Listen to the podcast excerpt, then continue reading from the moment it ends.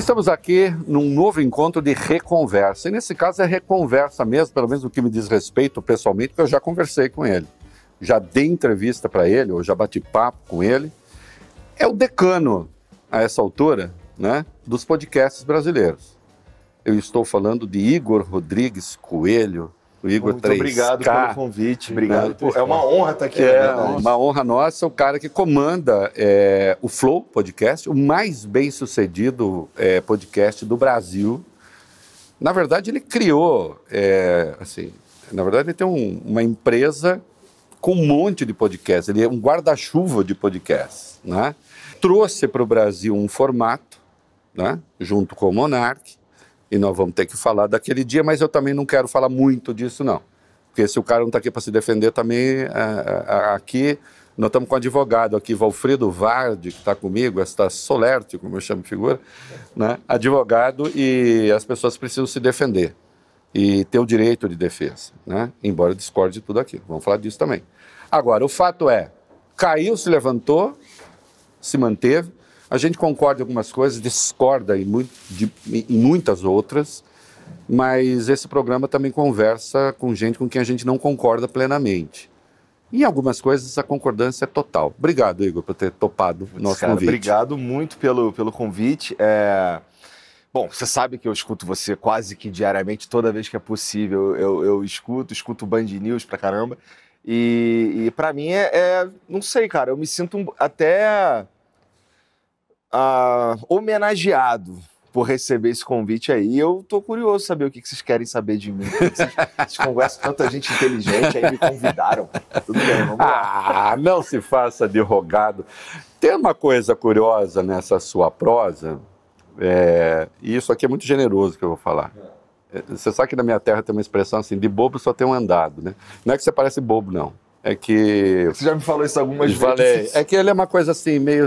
Ah, eu sou o Igor, simplão ali, engulo alguns plurais também, Aham. né? Porque é um pouco. Ó, a- ele sacou que eu engulo é, alguns é, plurais. é, não, porque a fala carioca. Meticulosamente calculado. Meticulosamente. Meticulosamente calculada. O Igor é formado em letras. É verdade, Ele fez português e inglês, verdade. foi professor de inglês, da cultura inglesa, durante quantos anos? Sete anos. Sete anos professor de inglês. Deu aula para elite carioca, suponho. Lá em Botafogo, lá na Elite Carioca mesmo, ali do lado do Colégio Santo Inácio, na rua São Clemente. Que, pra quem não sabe, é o melhor colégio, o mais destacado colégio de elite carioca. Olha, é um colégio bastante conceituado Conceituado. de fato. Agora, não saberia dizer Um dos se é o melhores. melhor. Um dos melhores. é. Mas com certeza tinha. é, eu tive alunos ali que eram filhos de figurões e tal. Então, é, até porque o bairro é um bairro muito tradicional lá da, da elite carioca. Então, assim, muitos dos meus alunos eram esses caras. Inclusive, eu costumo dizer que o meu principal problema ali quando eu dava aula era, não eram os alunos, eram os pais dos alunos. Porque os pais dos alunos, eles é, acreditavam que os filhos eram pessoas incríveis o tempo inteiro sabe? E a gente está falando de crianças e adolescentes, né? Eu dei aula para toda a faixa etária, dei aula para senhorzinho, para senhorazinha e para criancinha de ficar sentado no chão cantando musiquinha. É, e a minha, o meu principal problema sempre foi é, lidar com os pais que achavam que os filhos Nós já eram... entrevistamos o Silvio Almeida aqui, eu vou fazer uma frase emblema. É assim, como é que é? Esse preto está dizendo que meu filho não é tão inteligente? Porque você, afinal de contas, pode ser preto em, em certas áreas do Brasil, né? Ah, cara, é, é, pois é, é, tem gente que me chama de o, o pardo de Schrödinger. que depende de quem tá olhando. Sabe que eu entrei numa discussão, assim, na verdade, o meu nome estava envolvido numa discussão na internet sobre. É, porque assim, eu conversei com o Brown recentemente e surgiu esse assunto que ele me perguntou se eu me considerava um cara preto e tal. E eu disse que eu não sabia, porque nunca tinha sido uma questão é, para mim mas que eu já tinha conversado com o Ferrez e tal, e o Ferrez falou que eu, pô, cara, você é preto, que não sei o quê. E é que de onde eu vim lá, na verdade, o, o recorte, eu entendo que a raiz de tudo é, é racial e tal, mas a gente nunca, como a gente não conversava sobre isso na década de 90, lá na minha área, pelo menos, é, a gente nunca prestou muita atenção. Deixa eu só fazer um parênteses, não perca o fio. Vocês ainda mantêm um podcast no Capão Redondo com Ferrez, Aham. ainda hoje, que é, É. do Flow, que é do Flow, que é, É. da, da- É, assim, é, a, gente, a gente fez o estúdio, a gente fez a infraestrutura lá, a gente ajuda, Mas quem toma todas as decisões de linha editorial, etc., para o funcionamento do programa, é o próprio Ferrez. Você nunca foi discriminado pela sua cor?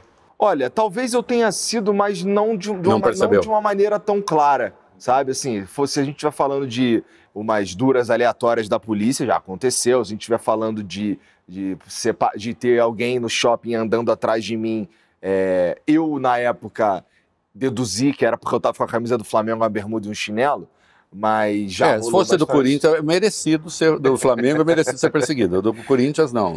É, então, já, já pra, isso aí já tudo já... E patrulhado pelo movimento negro. assim, a questão é que eu já fui tratado pelo movimento negro como preto como branco. Então, é, para mim é, é meio bem confuso isso daí mesmo. Então, vamos lá. Quando eu estou conversando com pessoas que nem deve ter lá em 2019, 2020, eu não vou lembrar, 2020 talvez, a gente conversou com os caras que tinham sido cancelados por um por falar uns absurdos numas lives, tal, assim, bem racistas e tal. O que eles estavam dizendo era bem racista e tal. É, a gente conversou com eles e foi um programa que eu diria que talvez tenha sido o pior programa do Flow. Não porque. Basicamente porque não teve uma conversa ali. É, na época, eu e o Monark, a gente passou três horas cobrando os caras, sabe? Então não aconteceu uma conversa ali. Foi um papel que eu não costumo assumir, tá? Você de inquisidor e o outro só reagindo, reagindo, Exato, reagindo. assim, não não foi dá um- papo. Foi um Não. pito, não é uma. É, não foi. não é uma não- conversa. aquele foi o único episódio numerado do Flow que não foi Sem flow. É, não teve flow ali. E nessa época eu era branco. Aí agora que eu tô conversando, agora que eu conversei com o Brown e toda essa questão surgiu, não sei o quê, aí agora eu sou preto. Porque agora pa- parece que tá- todo mundo tá me batendo por eu não me, me identificar como uma pessoa Como é preta. que você acha que devia ser isso? Ou seja, Cara, ó, eu do acho seu que... ponto de vista das É que eu- relações da sociedade com Tenho- alguém, sob essa dúvida que você manifestou, Eu acho que, cara, eu acho que se, precisa, se for uma questão, precisa ser uma questão para pessoa que tá, que tá se descobrindo, de certa forma. O que eu quero dizer com isso? Que, pô, se não. Eu, por exemplo, se isso não é uma questão para mim, se eu tô vivendo a minha vida e se eu tô é, lidando com os meus problemas de uma forma que é, a minha identidade, sei lá, se eu sou preto ou se eu sou branco, se isso não é uma questão para mim, eu acho que a gente não devia problematizar isso, sabe?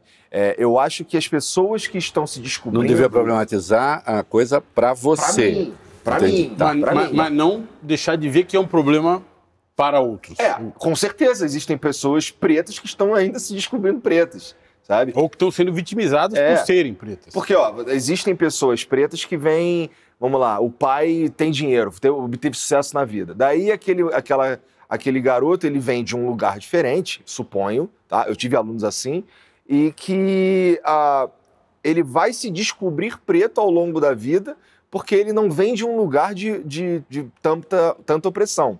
Eu, eu tive alunos assim que eles vêm de um- uma, uma classe social diferente, né, do que a maioria das pessoas pretas vem. Então, ah, esse cara, ele ainda vai, ele se descobre ao longo da vida, porque independente da classe social, coisas acontecem com ele por ele ser preto, né? Então, é, ele, isso daí é uma, acaba sendo construído. No meu caso, não é uma, não é algo que eu presto atenção porque não é uma, não é uma questão para mim, sabe? Então, se você pergunta para mim se eu sou preto ou não, eu não sei. Mas você não acha que é natural, sendo você quem é, envolvido num projeto de comunicação tão Ah, poderoso quanto é o teu? e- Você tem e- noção de que você é uma das pessoas mais mas- influentes influente do Brasil país. hoje. Tudo bem. Você, é, é óbvio que você ia ser dragado para essa discussão. Eu também acho, mas assim, a minha posição, ela é, ela é um pouco, cara, imagina se eu falo que eu sou preto. O que tem de gente Que vai protestar. É, além, além de protestar, o Reinaldo, eu É. acho que eu ganho com isso, tá? Porque hoje em dia nas redes Você sociais acha é que tem gente que se bonito. vitimiza com isso? Eu acho que tem gente esperando pra, inclusive, me dar dinheiro por, por se eu falar que eu sou preto, porque eu vou me tornar politicamente correto, entendeu? Ou vão- vai ser bonitinho, ou, ou eles estarão ajudando um projeto de uma pessoa preta, entendeu? Então, é, eu acho que eu me colocar nesse lugar, eu roubo o, o protagonismo, a, a- um monte de coisa de pessoas Mas que isso, com, são- com isso, eu não estou tentando te melhorar, não. Estou querendo que você se explique mesmo. Mas com isso, você não deslegitima a luta de quem é, é, reconhece a existência do racismo. Cara, com certeza. Eu sou um cara, inclusive, que eu, fa eu acredito que eu faço. é, que eu luto por isso também. Porque eu sei que existe o racismo, assim. De onde eu vim. É, A propósito, você já foi Você já foi mais preto do que hoje e hoje você é mais branco do que Não, eu você acho já que era? hoje eu sou mais preto do que nunca. Hoje é mais preto do que nunca, tá? Explica. Vamos dizer que, assim, eu também já fui um, um adolescente, um jovem mau caráter. Não sei se é mau caráter, mas, assim, que ninguém gostava muito de ficar perto, porque eu era meio babacão. Por quê? O que, que é babacão? Ah, cara, eu. Não sei, eu, eu, eu tinha, um- tem um amigo meu que ele atravessava a rua pra não falar comigo, porque, porque eu, eu, sei lá, eu ficava enchendo o saco dele dizendo que Ele ele era não burro, jogava. GTA com você. Não, não, não, não, não jogava GTA comigo, não. Hoje ele é um grande amigo meu, assim, já é um grande amigo meu há muitos anos, mas. Ô, assim, Igor, eu achava que eu sempre fui mala quando eu era adolescente, mas isso eu acho que nunca aconteceu. Mas Mas, que começar a ele pensar melhor. Talvez ah, tenha não, acontecido. Cara, eu era muito Mas mal. por que, que ele atravessava? Eu não Mas o entendi. quê? Porque eu era, eu era, eu era Você uma batia pessoa ruim, nele, não, mas enchia eu, o saco? eu enchi o saco dele, por exemplo, nesse caso, Fazia porque ele bullying. era muito burro. Entendeu? Entendi. E ele eu- continua burro? Não, cara. é- a questão é essa. Não Eu é que fazendo média Eu só enchi o agora. saco dele que ele era burro, entendeu? Mas burro em que, em que aspecto? Que é- burro, sei lá, ele não se comunicava direito. Sei. Aí ele falava umas paradas errado, que nem eu falo hoje, sabe? É, mas aí eu, eu apertava, eu enchi o saco dele porque eu era só babaca mesmo. Então, nisso aí eu tô dizendo é, apenas o mais brando, mas eu já tive atitudes extremamente racistas também, entendeu? Com, de bullying mesmo, de fazer bullying com pessoas e tal. É, não sou, não, não era o melhor ser humano com 12, 13, 15 anos, sabe? Eu acho que a partir daí que eu fui começar a tomar um pouco mais, a ter um pouco mais de maturidade e perceber é, o impacto que eu estava fazendo Você com fala- outras pessoas. N- Não, não, não, vai, vai. Porque Não, eu, eu- fala- é que ele falou 12, 13 anos, eu queria, eu queria que ele refizesse um pouco a trajetória dele. Não, isso é fundamental. Mas eu, tô- eu só tô com uma dúvida na questão da comunicação. Você fala, eu- eu- ele, ele falava errado como eu falo hoje. Aham. Você descobriu que desconstruir a comunicação, ou seja, o jeito de falar faz todo sentido para se comunicar você, melhor? é, você sabe análise sintática, você sabe que é sujeito, verbo, isso. predicado, Aham. predicativo do É, sujeito. eu É falo isso. errado de Aliás, propósito, nós temos, Lula. nós Isso. temos uma E coisa. não é só o S, não é Ô, só o S. companheiro, você sabe que eu não falei errado de propósito, não. Cada vez estou falando melhor, mas eu, eu falava errado. Eu acho que ele erra de maneira cirúrgica para Não, comunicar é, algo. Pode até ser, que nem você, né, também.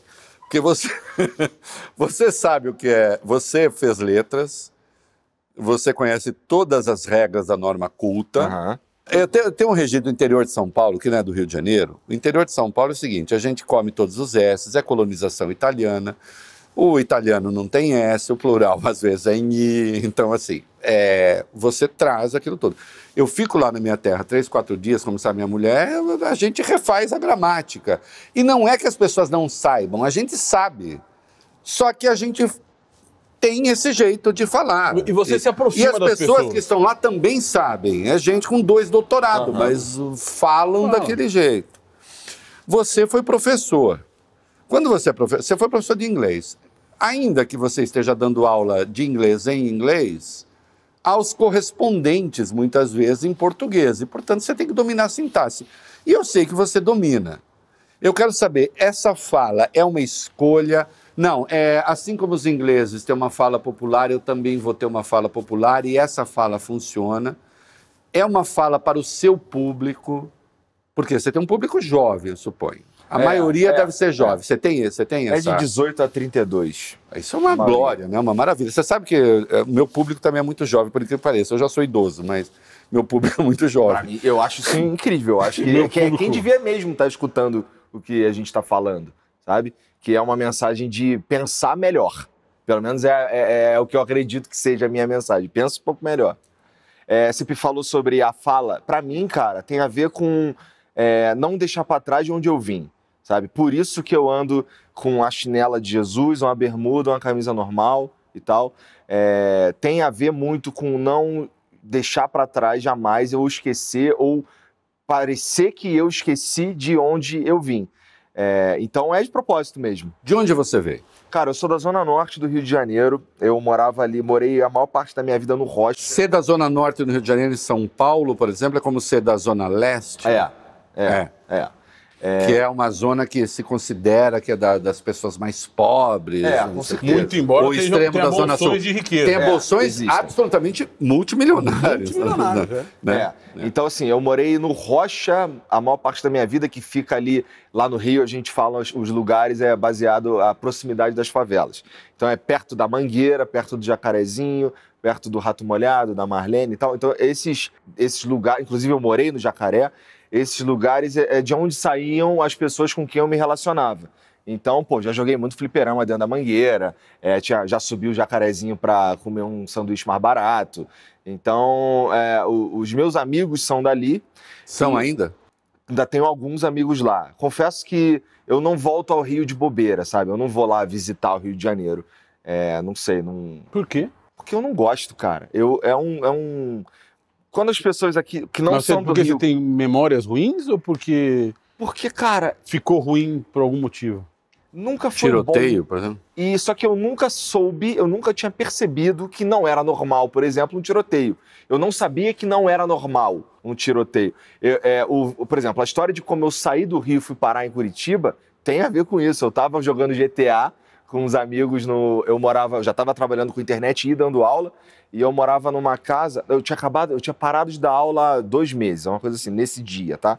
É, eu morava numa casa que tinha um, um cômodo no terraço, que era onde eu gravava uns vídeos, fazia as coisas ali. E eu tava de madrugada Só, com os amigos. rapidamente, isso é que ano? Isso é 2016. Tá, siga. É, no meio de 2016, exatamente no meio. Tá. É, eu tava ali com os amigos e tal, e a gente tava se conversando pelo TeamSpeak na época, o Discord, sei lá, de hoje. É, Aí começou um tiroteio na rua, que eu morava na rua Silva Mourão, bem em frente ao Norte Shopping, e ali roubava-se muito carro, tá? É, era normal, assim, toda semana roubava dois, três carros na minha rua.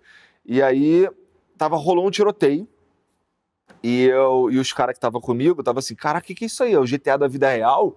Aí eu, ah, cara, deve estar roubando carro aqui na rua. Aí um moleque virou pra mim, um moleque que mora em Curitiba, e falou, cara, como é que você acha isso normal? Isso por internet, o internet. cara falando. Como é. É. que você acha isso normal? Como é que você acha isso normal? Vem cá conhecer a Europa brasileira, foi como ele falou.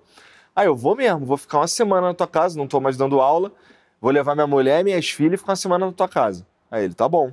Aí eu fui, nessa semana eu já aluguei uma casa e me mudei um mês depois. Porque é, eu cheguei lá e eu vi coisas que, na verdade, eu não vi coisas.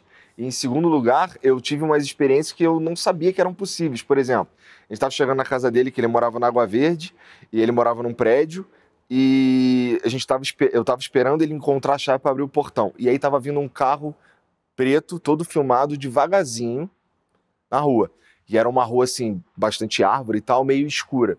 Aí eu, qual é, cara? Anda logo, abre a porta aí tal. Ele olhou pra mim assim, na maior calma do mundo, cara, você não tá no Rio de Janeiro, não. Aí o carro preto, todo filmado, veio, passou e foi embora. E eu achei aquilo muito estranho. Porque- Não assaltaram a gente? Eu achei aquilo muito estranho. É, eu tinha também um, um- um carro preto filmado. Pô, as- quando eu passava na minha rua, era garantia de ser parado pelos policiais que estavam ali na boca da favela. Garantia. Muitas vezes eu fui parado, a ponto de já conhecer os caras e falar coisas. Teve um dia que eu tava passando ali no Noel Rosa, tava vindo de Vila Isabel, aí peguei o Noel Rosa, aí caí ali no Jacaré. Quando eu tava passando, tinha uma blitz da polícia, eles me pararam. É, tava eu e dois amigos, e aí eles pararam a gente, o Marcelo, que tava comigo, uma cara de maconheiro, aí o- os caras olharam, não sei o quê, aí começaram a revistar o carro. Quando eles abriram a mala do meu carro, tinha lá as cadeirinhas das minhas filhas. Aí ele olhou assim, aí falou, pô, cheio de filha, hein, cara? Pô, mané, não sei o quê, vai lá, vai lá. E fechou e foi embora. Chega ao ponto que você já tá... Os policiais já estão ali e tu já acostumou com os caras, porque é todo dia, entendeu? Passar na minha rua e ter um... O, o cara mirar... Eu já passava com a luz acesa, porque o cara já vinha com um fuzil olhando o que, que tinha dentro. Normal. Mas Entendeu? é esse? Agora, deixa eu o só, problema? só para não passar, Claro. não, perca, não perca o fio.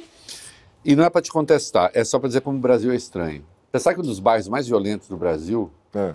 fica ao lado do aeroporto que serve Curitiba, que é o aeroporto Salgado Filho, que é numa cidade Ah, da grande Curitiba. São José dos São Pinhais. São José dos Pinhais. É, e aquela é uma das áreas mais violentas do país. Quando eu fui dar uma palestra lá, Que interessante. é, me arrumaram um carro blindado. É mesmo? Sabe o que é? A violência do Rio, ela é real. E, e eu acho muito impressionante tudo que acontece ali. Não é igual aqui, mas a violência do Rio tem cobertura. Porque no Rio está a principal emissora do país. E tudo que Entendi. acontece no Rio tem uma enorme repercussão. E tudo que acontece no resto do Brasil, infelizmente, não tem. Aham. Eu tô assim, é, é, eu tô te falando porque assim, eu, eu, eu, eu- eu só não gosto de Curitiba porque eu acho muito gelada. E eu gosto, qualquer temperatura acima de, abaixo de 35 para mim é frio.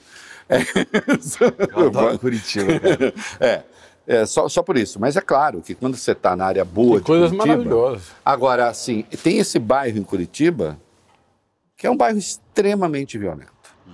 Acontece que o Rio de Janeiro magnifica tudo. Eu nem acho ruim que magnifique. Isso aqui eu só estou um pouco Aham. pontuando. Vai lá. Mas agora você é rico e famoso. Você podia ir para o Rio de Janeiro e não ver nada disso se você quisesse.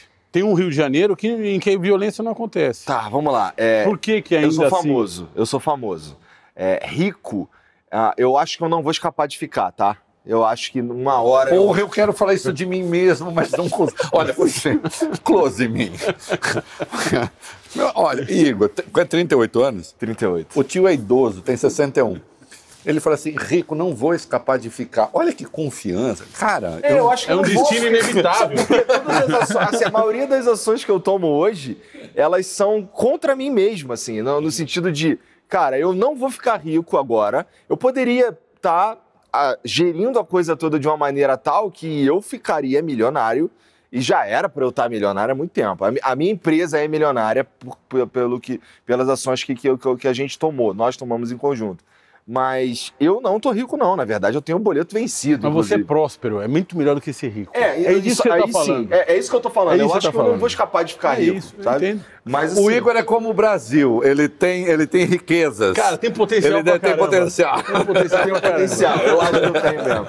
Mas assim, se a gente for parar pra pensar que é, todos os movimentos que eu tomei, que, que, que, a gente fez no Flow lá, pra desenvolver o cenário, pra é, amplificar a voz, pô, quem é que pega, quem, assim, modéstia à parte, mas quem é que faz um, um estúdio de meio milhão de reais lá no Capão Redondo, sem nenhuma perspectiva de retorno? Que é esse que você fez, que, ela tem o programa do o Ferrez. avesso, O É avesso, isso. isso aí. Cara, a Globo não fez isso, ninguém faz isso. Eles querem fazer, e, e aqui não tem é, nenhuma agulhada em nada, nem nada, mas assim, eles querem fazer onde dá mídia, sabe? Então eles vão para Paraisópolis em geral, ou, ou outros lugares assim que dá mais repercussão. Que é mais, digamos, cinematográfico. Que é mais cinematográfico. A gente, quando a gente tá procurando parceiro para fazer esse estúdio lá no, lá no Capão, é, surgiram pessoas falando: não, não, não faz em Paraisópolis. Pessoas que nos ajudariam.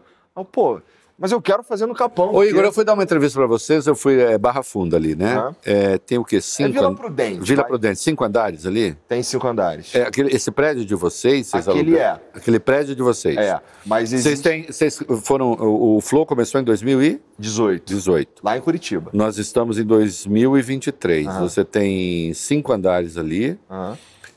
muito bem, é, é, é, são muito organizados, com equipamentos caros, é, prédio sólido. Tá vendo? Porque as tudo, perspectivas são tudo boas. muito bacana, é, tudo muito organizado.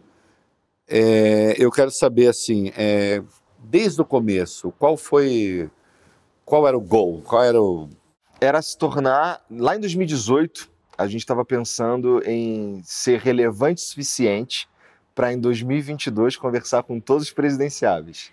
Era o que a gente queria construir. E vocês conversaram com os principais. Isso. E aí, é, bom, nesse sentido, eu acho que a gente atingiu. Cara, todos os objetivos que a gente pensou ali, a gente conseguiu atingir. falando em questão. se a gente for pensar no negócio, tá? É, existem pessoas que eu gostaria de conversar desde 2018 que eu ainda não consegui, porque, sei lá. Porque Quem, por exemplo? Quem? O Imperador, o Adriano Imperador. Sou muito fã dele. Mas é por que da, da entrevista? Ah, dá. Ele não quer, ele não Ah. precisa, ele não, sei lá, ele. Puta, eu dei entrevista pro seu, eu precisava, é isso? Não, sabe qual que é? Não é essa a questão. É que tudo que ele fala. Você não precisa dar entrevista pra mim, você tá aqui. É, eu gosto, né? Pô, e eu jamais, assim, se eu recebo um convite do tio Rei, eu vou, né? É, mas assim, é, tudo que ele faz, é que nem o Ronaldinho Gaúcho, por exemplo, tem uns cara, tem uns caras que eles são famosos do Ronaldinho jeito- Gaúcho também não dá entrevista? É porque quando eles falam, repercute no mundo É inteiro. verdade. então Os eles caras- têm muito uma cuidado. fama Eu não sei nem se planetária. seria uma boa conversa. Porque uma conversa com muito cuidado. Muito cuidado. Não, não rola. Pois é. Então tem, tem, tu- tem, um monte, tem um monte de aspecto difícil Mas aí. você reinventou a conversa. Eu queria te ouvir sobre Ah. isso. De certa forma, o que vocês fazem lá no Flow é quase que uma crítica a tudo que foi feito antes, a entrevista tradicional. Eu aprendi, ouvi entrevistas a partir do Jô Soares, que eu assistia garotinho e adorava aquelas entrevistas, aquele formato. Vocês reinventaram, porque é, é um caos e funciona. Um fala, outro fala, outro atravessa, outro xinga, uh, um elogia, outro Mas não é bate assim uma conversa de verdade? Não, mas vocês reinventaram isso. Quando é que isso passa pela cabeça de vocês? Cara- pela primeira vez?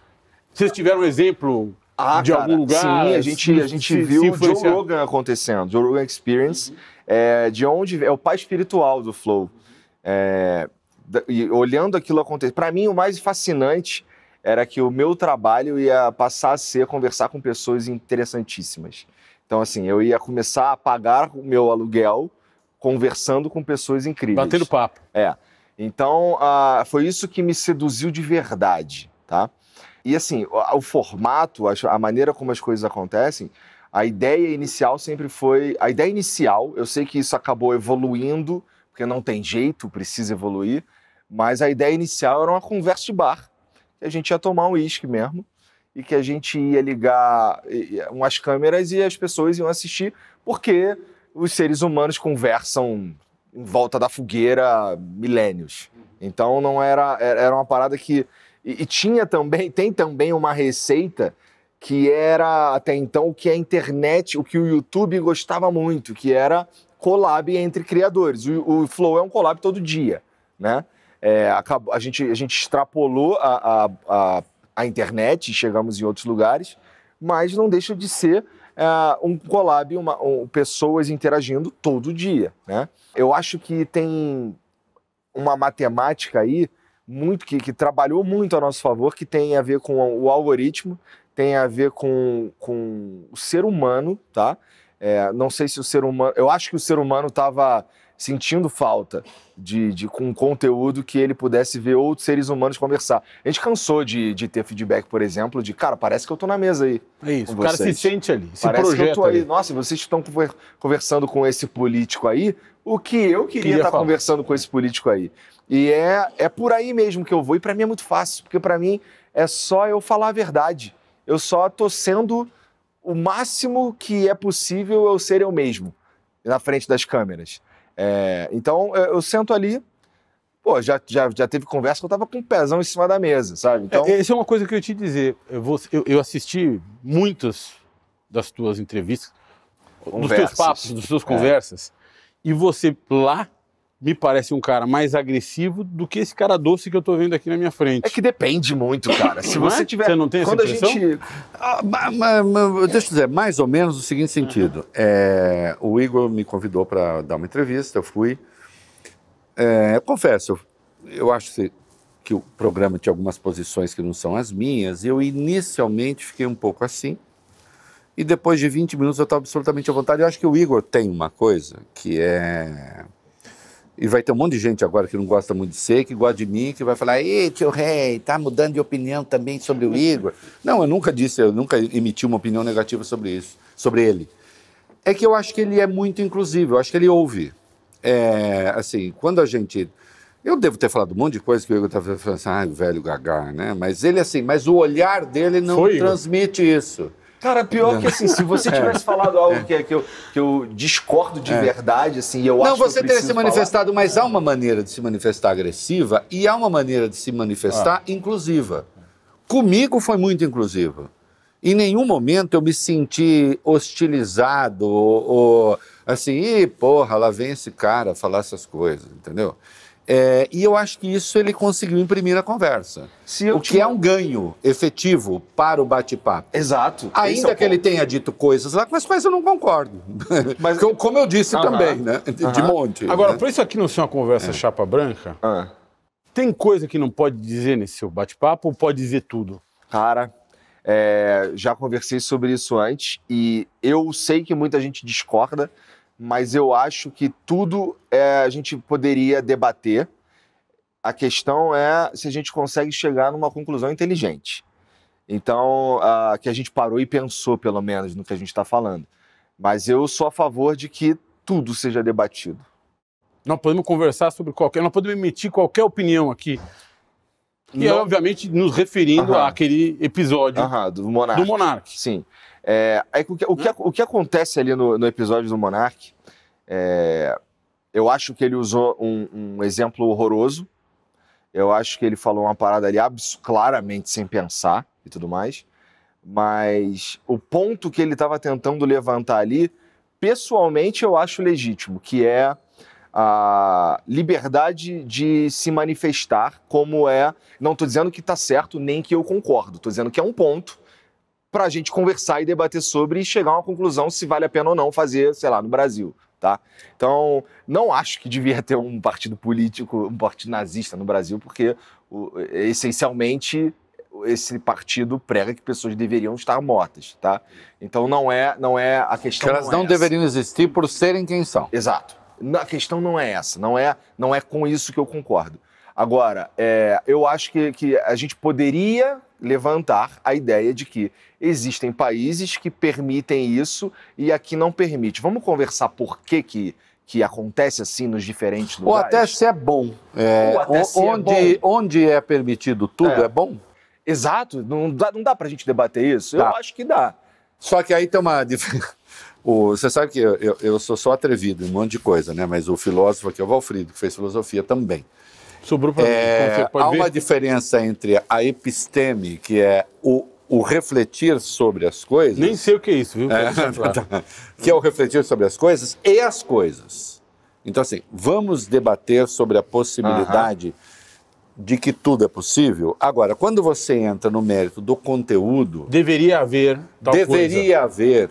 E aí eu acho, e de novo, eu não quero discutir o monarca aqui, Não, porque não é assim, isso, não. de verdade, eu acho covarde. É mesmo. O cara não está aqui. Tá aqui. Se eu quiser que o monarca se defenda, eu chamo o monarca para conversar. E eu sou muito transparente, eu não quero falar com o monarca porque ele andou falando outras coisas depois disso que realmente a mim não me interessam e não vou discutir o monarca com você. Tá. Eu quero discutir a questão do pode ou não pode. Né? Qual a responsabilidade que você tem? Você me falou, você tem 38 anos. Você disse que seu público é de 18. Ah, 32. Uma parte do seu público poderia ser seu filho. Sim. Olha a responsabilidade que isso tem. Como do nosso público, como do do meu público na rádio. né? E quando você está falando de um partido nazista, vai. Né? Ah, poderia ter um partido nazista. Bom, um partido nazista só pode se organizar se partir do princípio de que os judeus não devem existir. Que isso Porque é partido tá na alma do partido nazista. Porque não existe nazismo sem o antissemitismo. Ele é um componente do antissemitismo. E é aí que eu acho que talvez, talvez, e Monarque, de boa, não estou querendo polemizar, mas talvez ele não tenha refletido a extensão.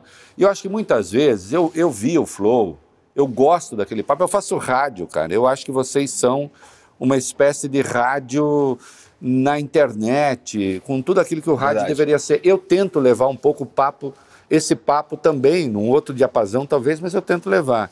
Monarque, você não refletiu direito a extensão do que você disse. Eu acho que muitas vezes ele não refletia o peso que ele tinha e o peso que o programa tinha. Né? Que é isso que eu chamo assim, a diferença de é, debruçar-se sobre a qualidade do debate. Tudo pode ser debatido? Tudo pode ser debatido. Que conteúdo você está pregando? Que, ô, ô, veja só, no tudo pode ser debatido. Vamos debater pedofilia? Olha, eu acho que a gente pode conversar sobre a pedofilia. Agora, a conclu... se a gente chegar a uma conclusão que não seja que é uma coisa. Hedionda? Aí a gente tem um problema. Aí você tem um problema. É que é, eu entendo que muitas vezes, com relação a alguns grupos vulneráveis, é isso que me incomoda em certo debate, inclusive com humoristas, com parlamentares.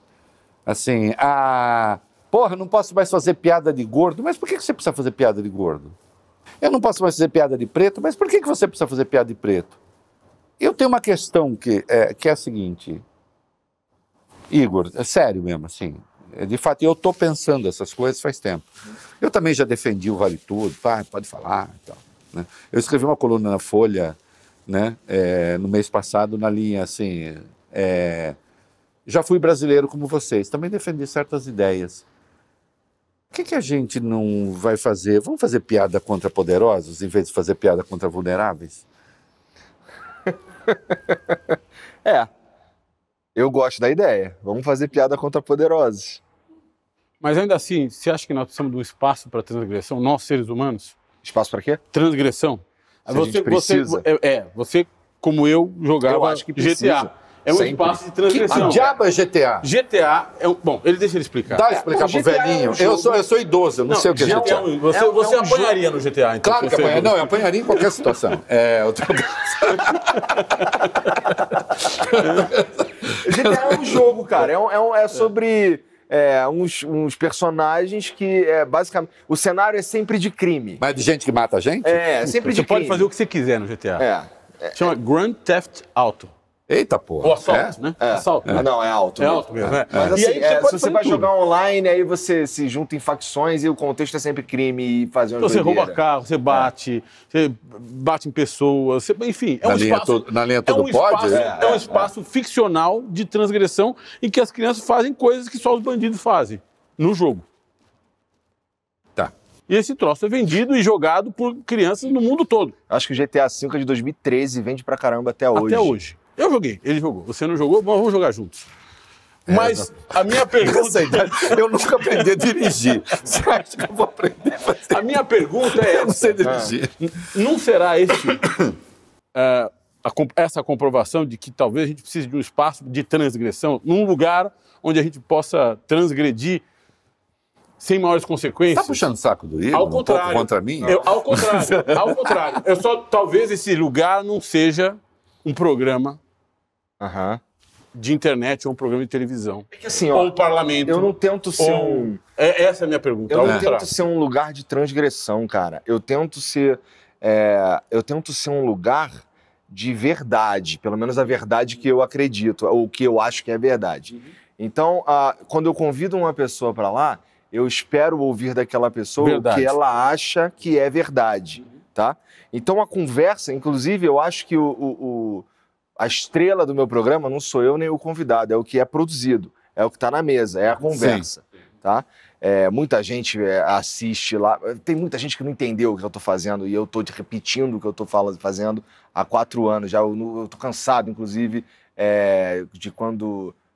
Não sei, tem uma galera que chama de entrevista. Rapidamente, parece é, não entrevista. entender significa o quê? Acham que é o quê e Cara, você diz assim, não é isso, é isso.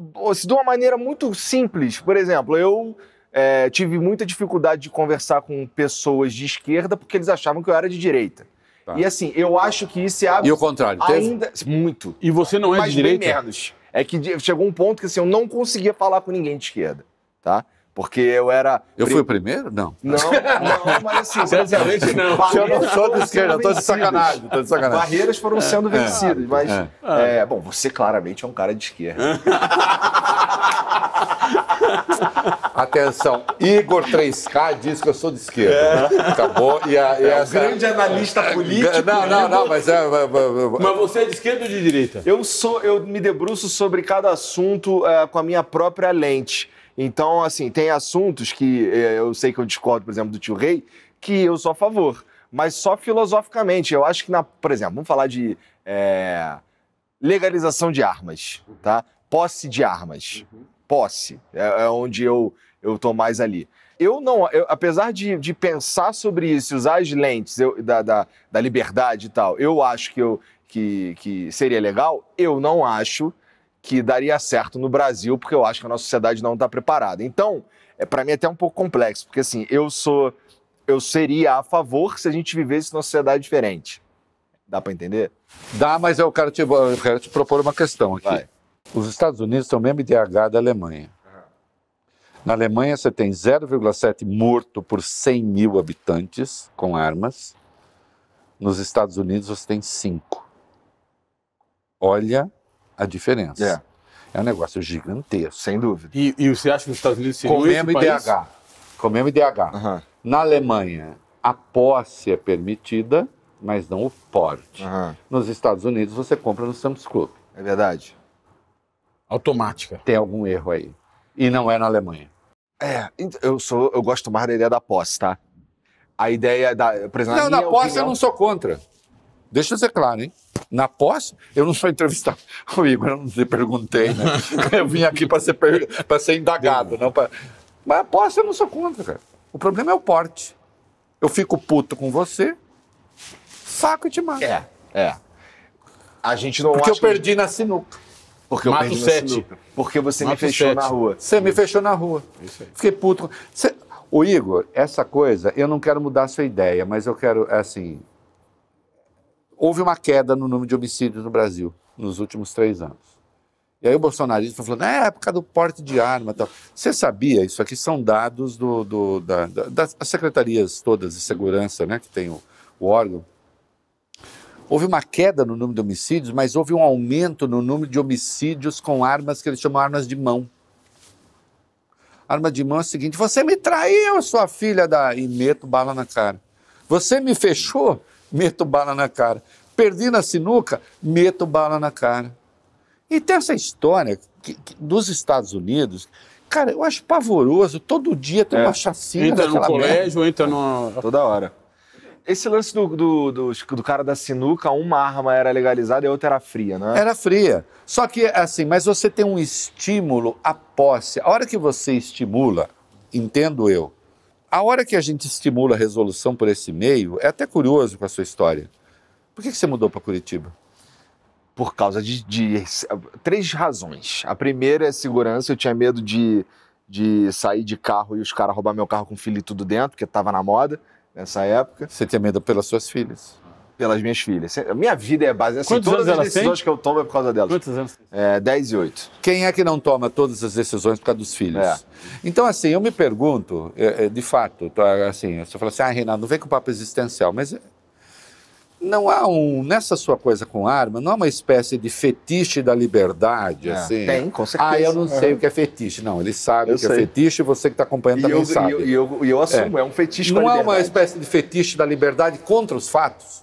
É, e é por isso que, exatamente, e é por isso que eu falo, eu falo pra você. Então vamos assim, mudar de ideia, pô. Assim como eu falei com o Brown. Não, mas ó, eu, a, a minha ideia é, é, é um fetiche da liberdade, mas se você me pergunta se tem um referendo hoje, eu voto contra. Você tem arma? Não tem. ah, não. você votaria contra a liberação das Votaria. armas? Votaria.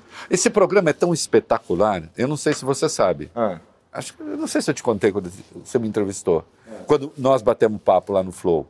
Mas quando teve o referendo sobre proibição ou não de- da venda de armas legais, eu fiz campanha contra a proibição.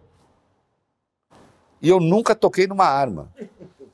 Porque assim, eu disse, a minha tese foi, eu vou votar contra a proibição da venda de armas legais, porque eu quero que o Estado se ocupe de pegar as armas ilegais. Porque eu não sou contra a venda de armas legais. Porque esse é o, o, o, o, plebiscito. Eu, na verdade, o referendo, na verdade. É, eu sou contra é o porte e a facilitação que Bolsonaro fez da posse. Você sabe que Bolsonaro fez um, um decreto que permite que você possa portar seis armas. nossa. Por que, que alguém precisa portar Ah. seis armas? Se não for um miliciano ou um cara do crime Por que, que organizado. alguém precisa ter um fuzil? Por que, que alguém precisa ter um fuzil? Bom, eu acho que se uma pessoa quiser ter um fuzil, ele, numa sociedade que a gente fosse mais humanamente evoluído, ele poderia ter um fuzil. Mas é humanamente Mas a gente evoluído, mas- fuzil, mas uma, uma sociedade evoluída precisa de um fuzil? Não. Mas e se o cara quiser? Precisar e querer são Mas tem várias diferentes. coisas que a gente pode querer Aham. numa democracia que são repelidas pela vontade da maioria. E isso é liberdade, não é? A gente ser vencido pela maioria e se submeter a uma conduta que a gente não gostaria. Eu acho que esse é o, esse é o caminho civilizatório. Não- Mas isso é uma, uma forma de liberdade. É. A- é, agora, não sei, assim, eu não vou, eu não vou discordar categoricamente de você. Não, eu só fiz uma mas, pergunta. É só uma mas, pergunta. assim, eu, eu acho que, vamos lá, falando especificamente de armas, o problema é que a gente, é- a gente não sabe lidar com isso, na minha opinião.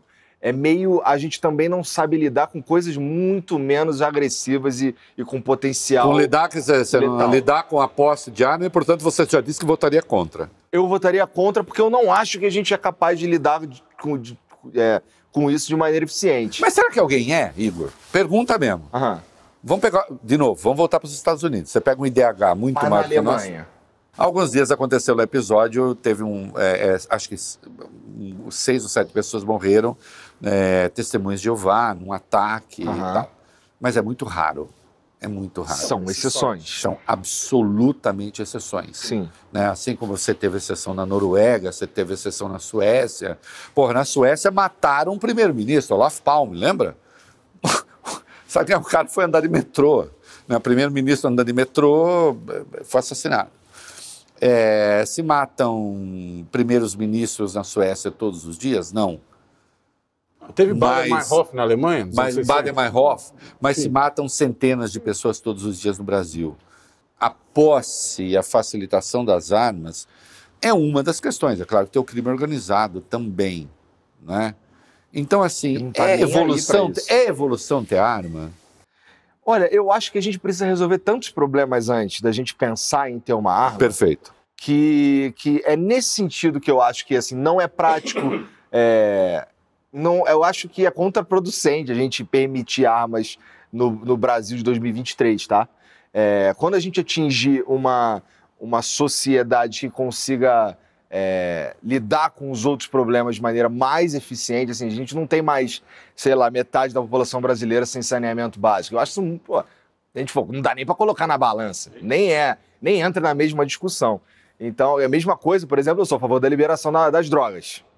Mas eu acho que a gente não está preparado para isso, porque a gente tem. Não é nem que a gente, nesse caso, não é nem. É, é mais uma questão de tem tantos outros problemas muito mais fundamentais para a gente cuidar primeiro, que essa questão aqui, na minha opinião, a gente pode ter depois, sabe? A da liberação das Mas, drogas? filosoficamente, eu sou a favor.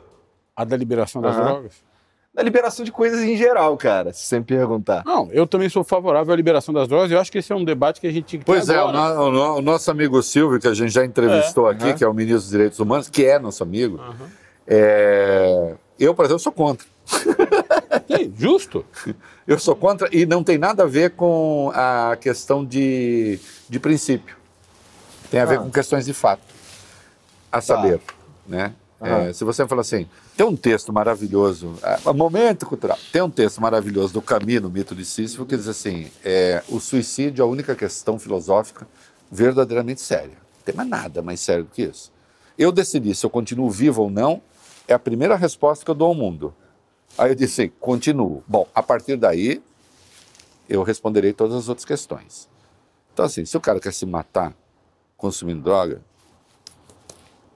como eu fumo, você quer se matar consumindo a marca tal de cigarro ou bebendo, não sei, problema seu, meu filho. Agora, é, quando você pensa na questão concreta, liberação das drogas, o Brasil tem 11 países, que eu observei isso outro dia em relação quando o Silvio expressou aquela opinião favorável.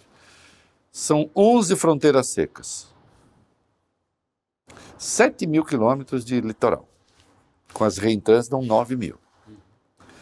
Ah, mas vamos com a lei de Portugal. Portugal fez fronteira com a Espanha e com o mar. Será que a gente consegue liberar droga sozinho? Não, mas, não tem jeito de fazer isso sozinho. Não tem jeito. Eu acho que, porra, cara, será que você é contra no Brasil de 2023 ou você é contra porque é contra e acabou? Não, não sou contra, acabou não. Então, é mais ou menos eu. Então, eu não sou, assim, eu, eu sou, eu sou, eu gosto, é que eu gosto de falar de um, de um outro jeito. Eu gosto de falar do jeito contrário, que eu sou a favor, mas agora eu acho que a gente precisa resolver outros E problemas. aquele monte de gente pobre que está na cadeia por causa do tráfico de drogas? Por causa de um baseadinho, Baseadinho. né? É, é, pois é, é uma questão válida, né? Eu acho que dá pra gente debater isso daí e chegar numa. É, esse daí é mais difícil de chegar a uma conclusão que a gente tenha é, uma unanimidade. Você é a favor de- da liberação de todas as drogas, de algumas drogas? Eu sou a favor da liberação de todas as De todas. drogas. É. Eu acho que, bom, se a gente for falar em, em crime organizado, e tudo mais, eu acho que tem um impacto ali.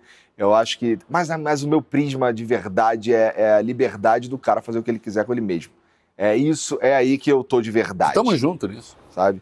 Então, é, não, é uma, não é nem uma questão de, de, sei lá, a gente precisa fazer isso agora, porque eu não acho que a gente consegue fazer isso agora.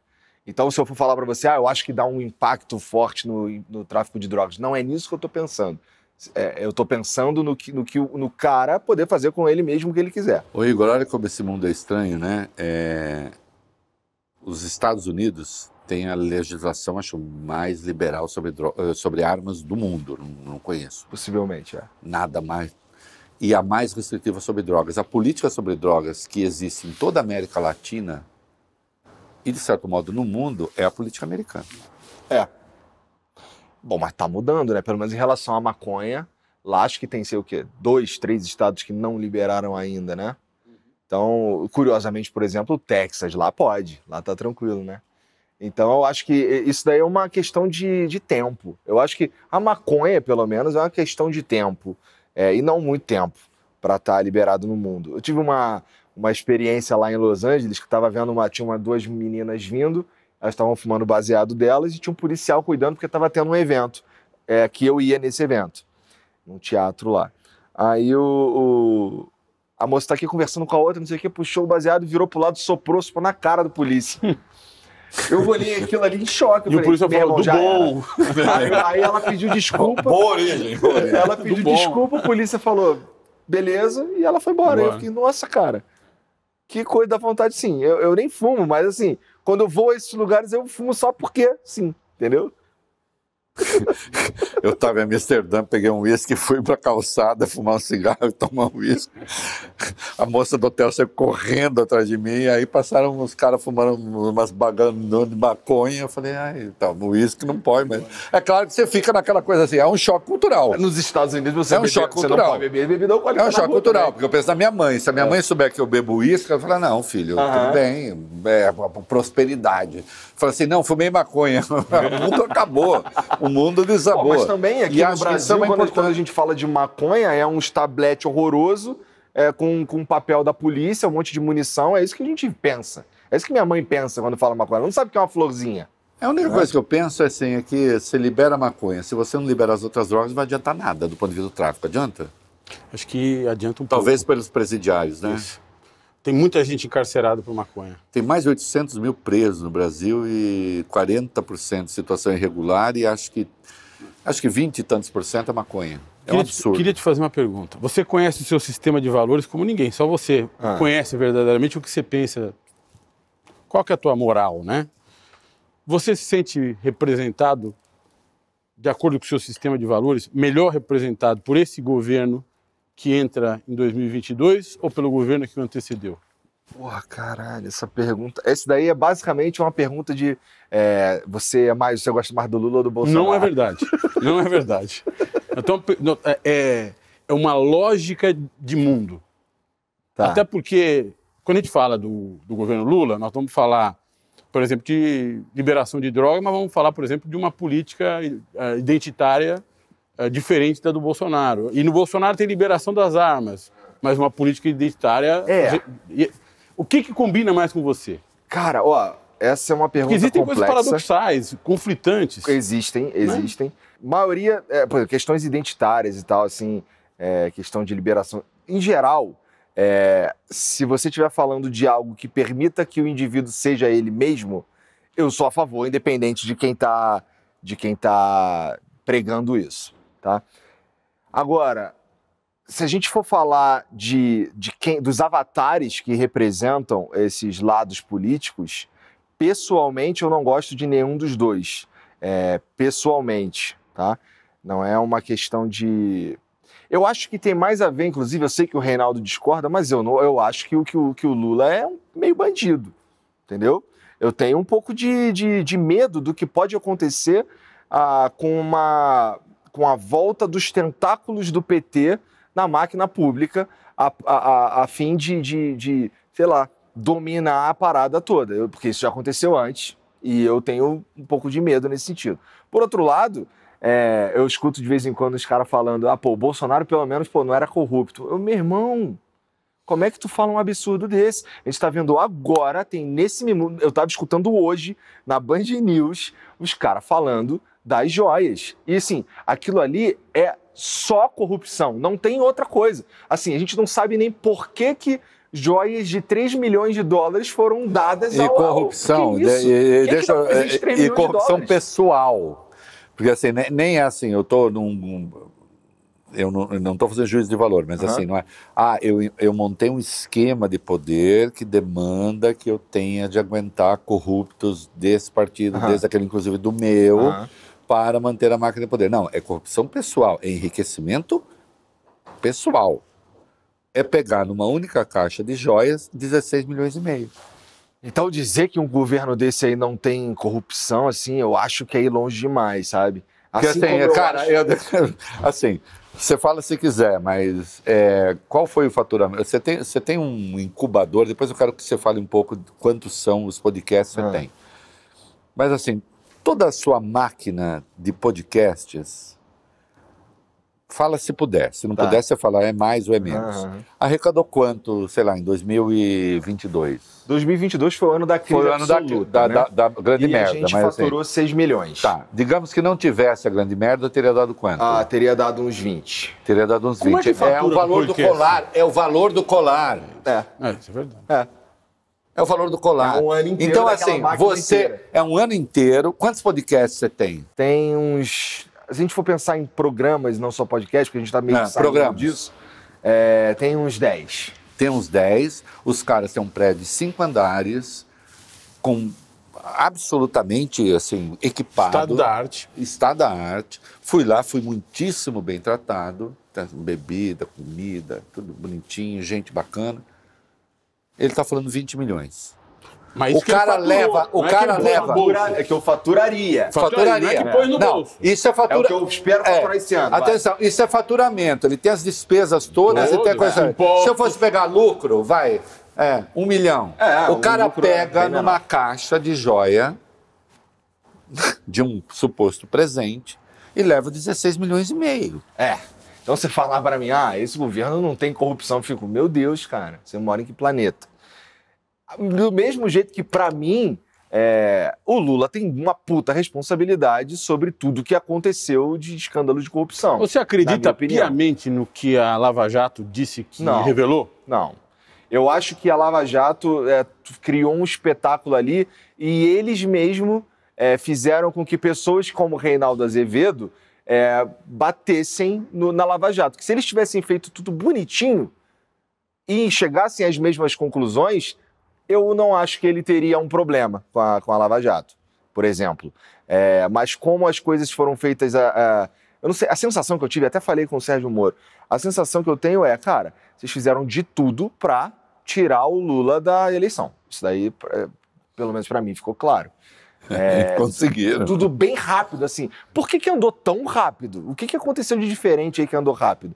A resposta dele é, cara, a gente não devia, a gente devia se espantar quando anda devagar e não quando anda rápido. Essa foi a resposta dele. Que é uma fuga, né? De resposta. Então, mas, mas, mas é, A, ju- a justiça só funcionou bem com um presidente, é, não com o resto da população. Eu, é, esse foi o que eu disse, assim, achei estranho funcionar tão bem nesse caso. E assim, não é como se, se é, essa aqui fosse a regra e, geral, e, e às vezes andasse lento, é o contrário. Então, por que que, inclusive, só esse andou tão rápido assim, mas muito rápido? Então tem, tem, tem com certeza um- uma questão política ali da, da Lava Jato que se não existisse, ah, na minha opinião, seria uma operação ah, muito Ô, Igor, é, é, andou rápido e é só uma coisa assim. Quando é que o, o Reinaldo, que à época ainda tava as turras com o PT, né? Hoje dizem que eu sou petista. Há pouco Pô, você- também tu vira pro Lula Há e pergunta pouco- pra ele se ele é o quê? Onipotente? Sim, mas é, é- mas isso é, é, mas É uma ironia. É uma ironia. é uma ironia. Como é que você espera que as pessoas entendam Não, é uma ironia. É uma ironia. Não, mas eu, você alguma vez se preocupou com o que pensa a seu Eu não me respeito? preocupo, não. Tam- nem eu. Então a gente tá junto nessa. Tô cantando e andando. Ai, é- o fato é, naquele dia eu tive 14 chamadas na imprensa brasileira. E, portanto, a entrevista funcionou. Né? Então, assim, é, o que nó- nós estamos falando aqui é de cumprimento de ordem legal ou não.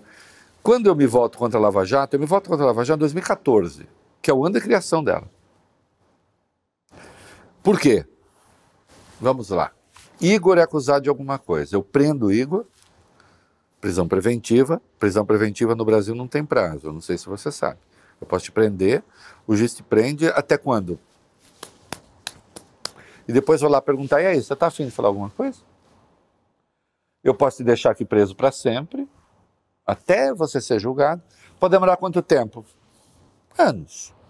Como aconteceu com o Sérgio Cabral, um, um criminoso. Um Agora ele criminoso pode passear pelo Brasil. que sai porque ele ficou em prisão preventiva sem o processo avançar.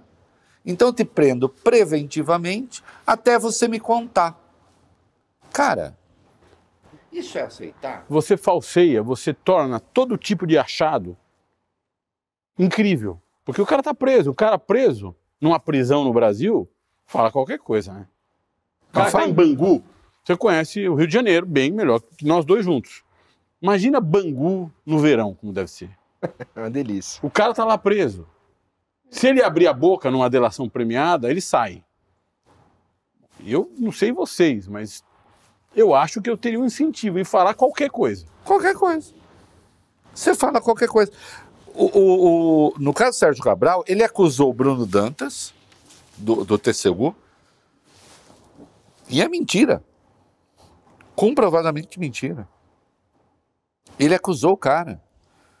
É, e outros, né? Que ele, Ele, acusou. ele fez e depois ele 45 disse assim: anexos, que ele diz mentiroso. 45 anexos. Ele diz mentiroso. Porque o cara está preso. Isso é tortura. Assim, ó, se eu tive algum mérito na vida, foi em 2014 ter percebido isso. Entendeu? E agora eu tô, esses dias, esses tempos, eu tenho enchido o saco do Dallagnol, eu tenho perguntado, Deltan Dallagnol, e aí o Bolsonaro, o que, que você fala? Ele diz, é, precisamos averiguar o que aconteceu. Eu disse, não, peraí. As joias, a coisa já aconteceu. O Bolsonaro não disse que ficou com as joias masculinas? Disse. O Bento Albuquerque não disse para o príncipe saudita: incorporamos as joias ao patrimônio brasileiro. E é mentira, porque elas não foram incorporadas. Por que, que um almirante mente para o príncipe da Arábia Saudita? E por que, que o Bolsonaro confessa que ficou com as joias? Cadê a Lava Jato? Cadê a turma da Lava Jato? Por outro lado, como é O que combate à corrupção. combate à corrupção, ou não sei o quê, o ódio à política, e é, e é aí que eu tenho uma reserva com você. Eu gosto de você num monte de coisa e quase tudo, mas aí eu tenho uma reserva É, com eu você. já escutei você falando sobre isso e geralmente eu pego assim, caralho, eu acho que ele tá falando comigo. Pretencioso, essa- Assim, esse caraca, ele tá falando mais ou menos o quê? Isso aí, né? Isso aqui, isso aqui tá, tá me batendo. tá me batendo. É, eu tenho uma. Eu tenho mesmo, assim, eu. eu, eu a- a- os políticos, eu não consigo confiar em nenhum. Isso é muito interessante. Fala um pouco sobre isso. É, Porque você, você reverbera o pensamento de muita gente. é, O que, que você pensa dos políticos e o que, que você pensa do Supremo? Cara, eu sobre o Supremo, eu acho que eles deviam estar, idealmente, eles estariam prestando atenção em outras questões é, mais ah, que tem mais a ver com o que eles deveriam estar fazendo, tipo vendo se um troço é, é constitucional ou não, umas paradas assim, e não tendo que lidar com fake news, sabe? Suponho que esse não seja o papel principal do Supremo. Não, É. mas e se tiver de ser? Mas eu, eu tenho medo de um cara Também tem. o, o Alexandre de Moraes concentrar os poderes da forma que ele concentra e ser capaz de definir o que, que é, o que, que não é fake news e quem pode e quem não pode falar. Tá? Eu acho isso. ah, um dos. Assim, parece que para salvar a democracia, a gente está usando um remédio que pode ser o veneno da democracia, que é pode se tornar censura isso. Por exemplo, é, quando ele vai. é, Você entende quando eu falo que ele de bobo só tem um andado? muito né? inteligente. muito inteligente. Isso, cara. É que eu converso com gente inteligente. É, quando ele tá, quando ele tá à frente do TSE e ele censura um documentário que, deixando claro, não sou assinante, não não Você está falando do ideias Brasil Paralelo. do Brasil paralelo. Não é, é, que é, não é é, é, que é, que é realmente um Brasil Paralelo. É, é, é mesmo. Mas assim, até, que, até que ponto a gente pode usar um- um- a máquina, assim, o, o poder público para impedir que um veículo como o Brasil Paralelo solte para os seus próprios assinantes, não é para todo mundo, é para os seus próprios assinantes, um documentário que puxa o saco do Bolsonaro, que é Quem Mandou Matar Jair Bolsonaro, acho que esse é o nome. Então, sem ver, antes dele sair, tem outro nome que não seja censura prévia, é isso? Eu acho que não. Então, chegar nesse ponto, pra mim, é. Pô, se não, tá, se não acender um, um, um alerta vermelho na cabeça de todo mundo, a gente tá vivendo errado. Você não acha que É 8 só de tá- janeiro. é só porque a gente tá batendo no lado que a gente Eu, não gosta. eu, assim, se, se. Vamos fazer uma brincadeira aqui? Faz de conta que você está me entrevistando? Tá, Pode ser? tá. O que, que você acha sobre isso, cara? Sobre o que o Alexandre de Moraes fez com o documentário do Brasil E Paralelo? pode isso? Ô, Igor, deixa eu dizer uma coisa. É, E eu sei que o seu público aqui é, tende a discordar. Existe um fundamento e existe um fundamento aplicado à realidade. Tá. Se você tem um momento em que a democracia está sob ataque, e ela está, não é?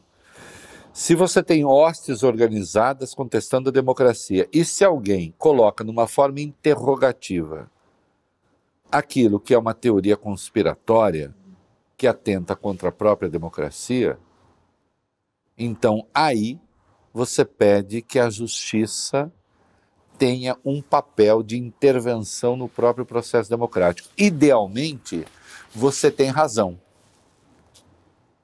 Parece censura prévia. E parecendo censura prévia, viola a Constituição.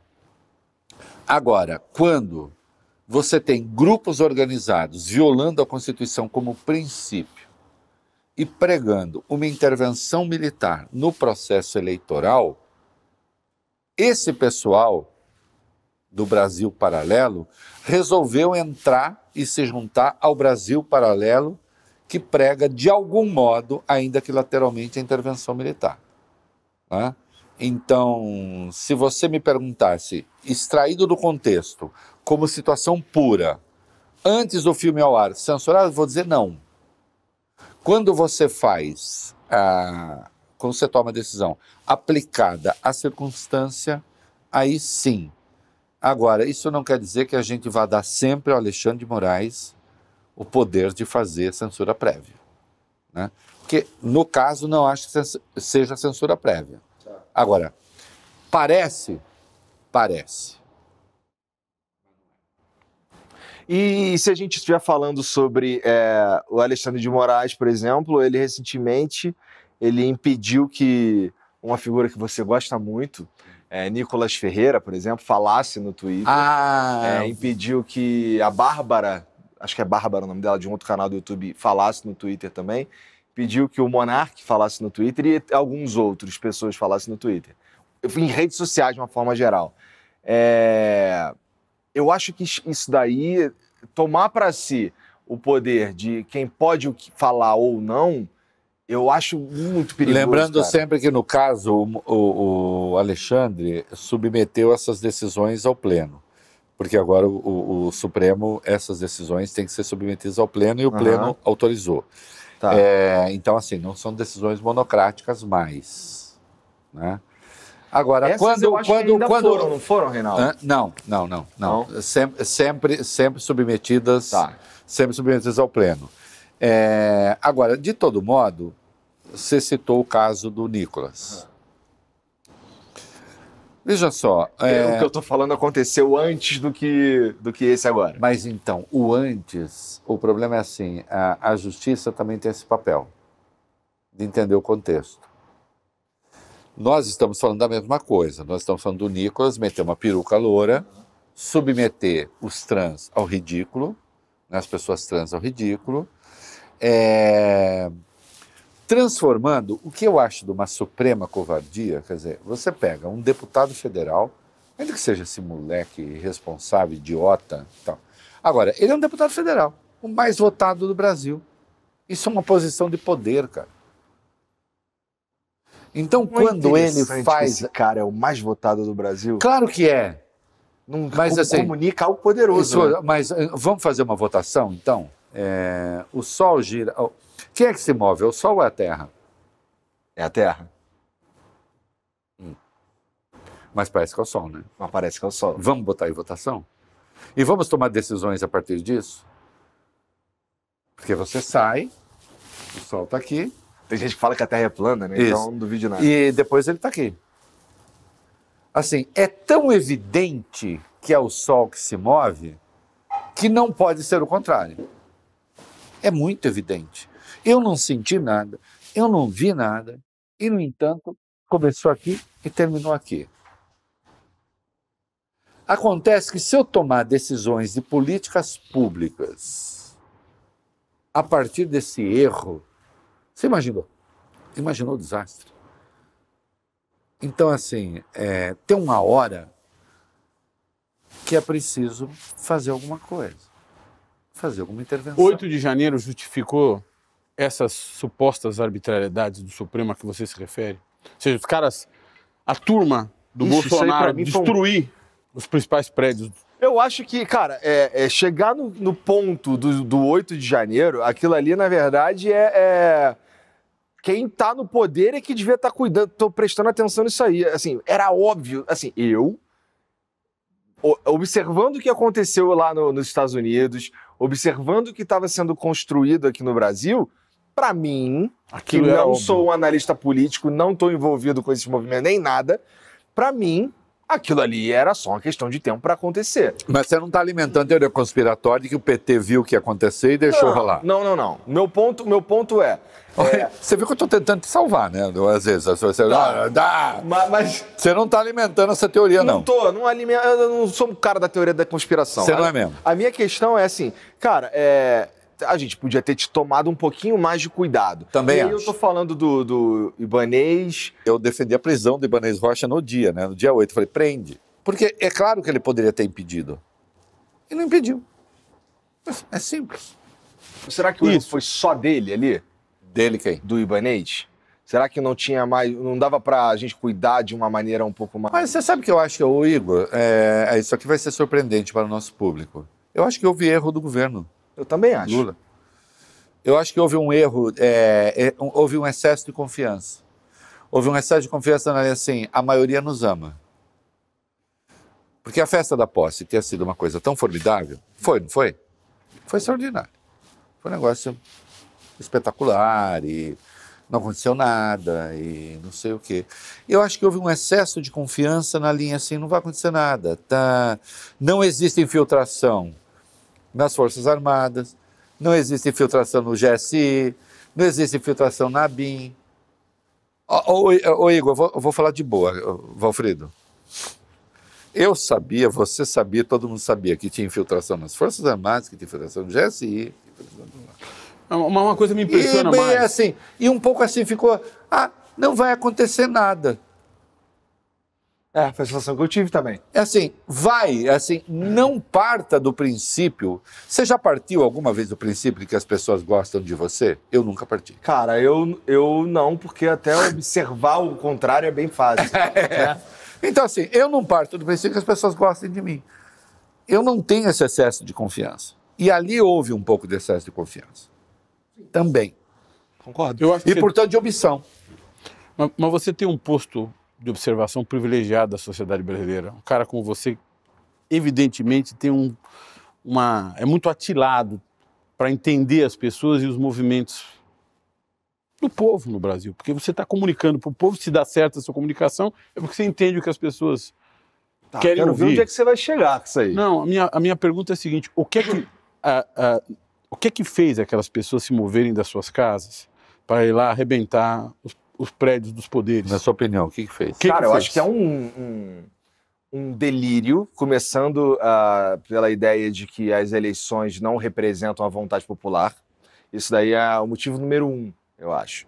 Ah, e, por, e aí disso saem as outras coisas, que é, ah, não sei, um amor meio religioso ao Bolsonaro, no sentido de que, não sei, parece que é, ele Meio não... doente, né? Hã? Meio doente. Não, né? é para mim é absolutamente doente. Eu tenho exemplos perto de mim que você, você não consegue com- é, é, mostrar para a pessoa que aquilo ali é tão claro que é mentira que é ridículo. Deixa eu perguntar uma coisa Hã? você. É, é impossível falar com um bolsonarista, não é um pouco impossível? Assim? Ó, eu acho que qualquer extremista é, é impossível Vai, vai, conversar vai. com um lulista também. É. Não, mas, é, mas eu não sei se hoje ter esse lulista tão assim na linha É, hoje está menos. Sim. menos. É. Lula recebe informações do- de Deus. É, Aham, mas o Bolsonaro bolsonarismo, percebe, é. assim, ele não erra. Isso, é, isso para mim é o mais assustador de tudo. Porque assim, como é que pode alguém acreditar? O que, que esse cara fez?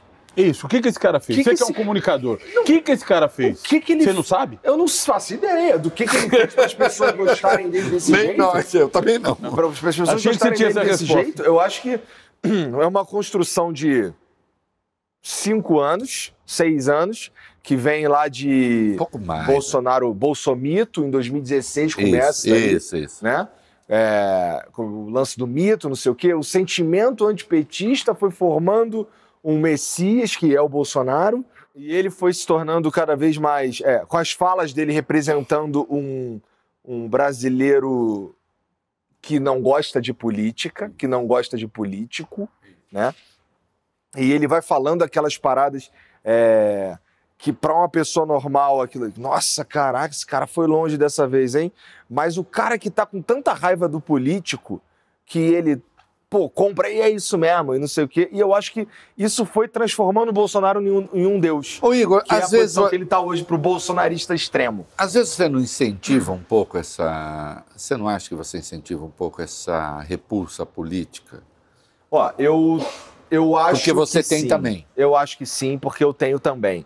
E ó, cara, eu vou nesse campo aí, a gente vai se complementar. Porque você vai falar pro cara gostar da política, do político, e eu vou falar pro cara desconfiar toda vez do político. Não, eu também vou falar pra não é desconfiar. Então tá bom, que então não eu é vou ruim. falar. É porque assim, quando eu, eu não é falo isso da maneira mais agressiva, porque eu, quando, eu- quando eu vou conversar com políticos em geral, eu falo, cara, pra mim o teu principal defeito é ser político. Eu não gosto de político. Você parte da eu presunção de que político É, não é eu bom. Eu ouvi você falar isso pro Bolsonaro. Eu falei isso pro Você vê como eu te Bolsonaro. acompanho? Eu falei isso Você falou eu assim, acho eu, eu falei pro acho que o seu principal defeito é ser político. É. É, mas a gente discorda brutalmente. porque Eu acho que o principal defeito do Bolsonaro é de uma ignorância brutal. Mas se ele não fosse Sobre político, todos ele os assuntos. no cantinho dele, não, mas cara. se ele não fosse político, ele não seria porra nenhuma. O Geisel falou, é um mal militar. O superior dele no, no, no exército disse, é ambicioso, diz coisas sem sentido. Você sabia disso? Tem uma ficha. Sabia, sabia. É ambicioso, diz coisas sem sentido, é completamente destrambelhado. Então, assim, é, bicho, o problema do, do, do Bolsonaro é o Bolsonaro. Não é ser político. Mas como é O que ser político- Mas é que tem um Bolsonaro na minha família. o Igor, um o, o, ser, o- o ser político no Bolsonaro amenizou Amenizou. a, gra- a É gravidade verdade. de ser Bolsonaro. Não, mas todo mundo tem bolsonarista na família. Eu também tenho. Quem não, eu tem? Tenho, eu tenho mais do que um bolsonarista. Quem não tem? um Bolsonaro na família. Eu acho que. isso quer dizer? Eu não entendi. Que é igual, É é, uma as mesmas ideias. Bolsonaro. As mesmas As ideias. ideias, Eu né? acho que é por isso que ele se comunica tanto com a galera. Porque eu acho que tem um monte de. de- Ele representa fielmente uma galera. Qual é o erro? Erro não. Erro, porque erro é, lembra estratégia política.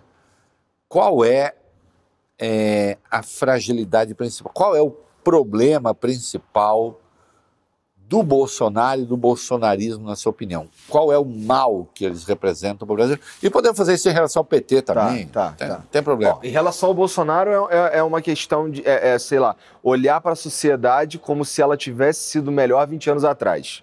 Eu acho que isso daí é o principal. E que não foi, né? E, obviamente não foi, né? A cada ano a gente vive o melhor ano da humanidade. Isso. isso. Então. ah, É, não sei muito, mas ah, tomara. vive, vive. Inventar no chuveiro elétrico, ressonância magnética. Hoje a gente discute, hoje tem Máquina um de livro aqui do sorvete. Silvio Almeida e tudo mais, né? isso mesmo. Então, ah, é, então, assim, você olhar para os anos 90 e falar que filosoficamente lá a gente estava melhor, você tá meio. Nossa, peraí. Lá a gente estava xingando os outros de preto. Isso. né? A gente estava fazendo isso nos anos 90. Então, não, não acho. É, eu acho que é, é, o Bolsonaro, ele, ele tem uma. Ele, ele é. Putz, eu não quero ofendê-lo, mas eu. Sem, não se ofenda se você estiver ouvindo isso. Mas eu acho que ele é chucro demais é, intelectualmente para liderar uma galera, entendeu? Acho que é, as pessoas, eu não sei, não, não, não se engrandecem ao seguir Bolsonaro, tá? É, já em relação Um ao líder Lula, sem virtude. é, eu acho que é um, é exato. Já o Lula, É, eu acho que ele é um cara que ele com- se comunica muito bem. Eu acho que ele é, Sim, ele é, é, muito habilidoso é, politicamente, até na hora de escolher quem vai estar perto dele. Verdade. Eu acho que ele faz isso de uma, de uma forma que ele é, comunica só virtudes, tá?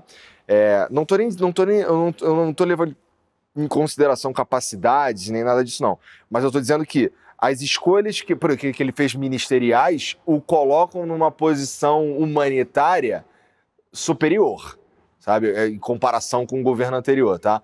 É, por exemplo, quando você coloca uma pessoa indígena no teu governo, é, você está comunicando algo que te engrandece é, do ponto de vista humanitário da Mas você coisa. acha isso positivo? Acho positivo, acho muito habilidoso, não acho que é à toa, não acho que é de graça, nem acho que é também. Você não acha que é bem intencionado, Eu, inclusive? eu não duvido, eu não duvido que não seja. Pode ser, tá? Mas eu não ficaria surpreso se Você não está dizendo, tem cálculo aí.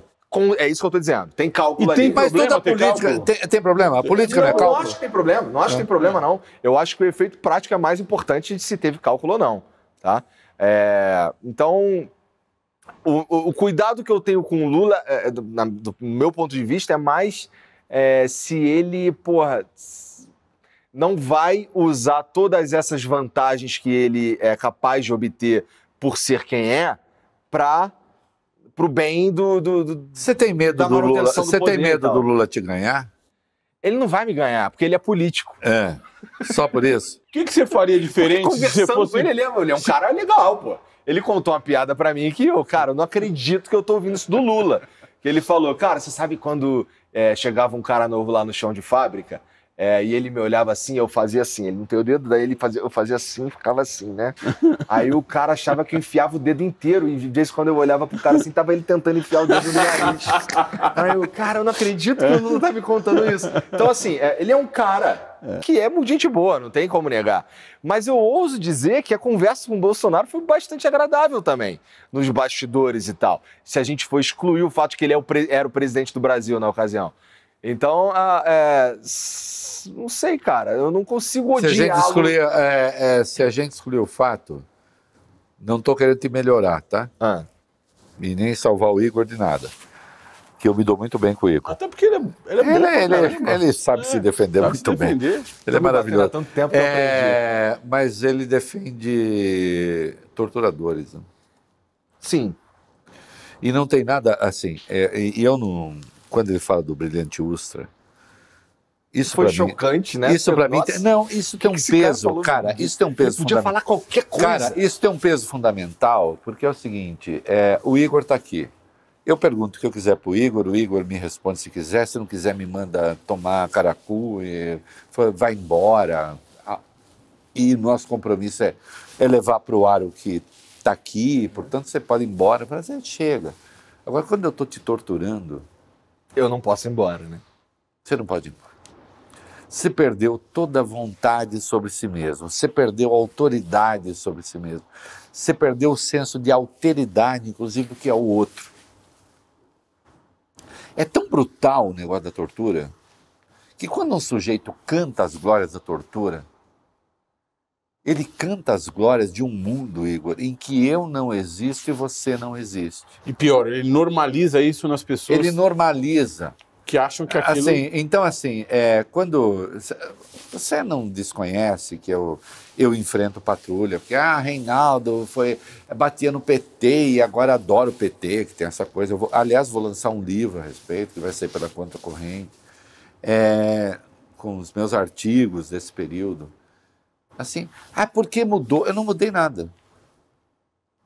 Eu só não entendo que alguém possa normalizar a tortura. Porque eu com tortura não existo. Você com tortura não existe. Você é produto da liberdade. Você é, É produto da liberdade. Ou não é? Com- Sem dúvida. Porra, quantos são os seus. qua- Quantos são os produtos que estão hoje sob seu guarda-chuva? Aliás, a gente precisa falar um pouco disso. Quantos são? Quantos, quantos programas, tá dizendo? É, isso. Ah, cara, deve ter uns 10 ali. É, e esses programas, eles sempre são é, pensados. Deixa eu pensar se teve algum que chegou em mim para fazer. Eu acho que não.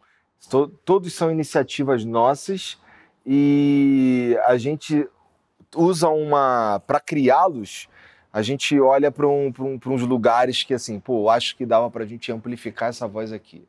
Eu acho que dava para a gente dar mais luz para esse assunto. Por exemplo, é o primeiro, o primeiro programa nosso que, é, que existe é o Vênus. E a, quando a gente ia falar sobre, explicar para as pessoas o que era o Vênus, era ah, é como se fosse um flow só que de mulheres, significando que é, um, é uma visão de mundo feminina. Feminina.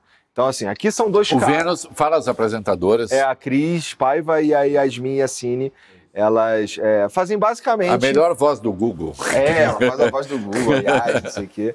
A Cris é comediante. Isso. E elas, é, bom, conversam com pessoas lá com a visão de mundo de duas mulheres, né?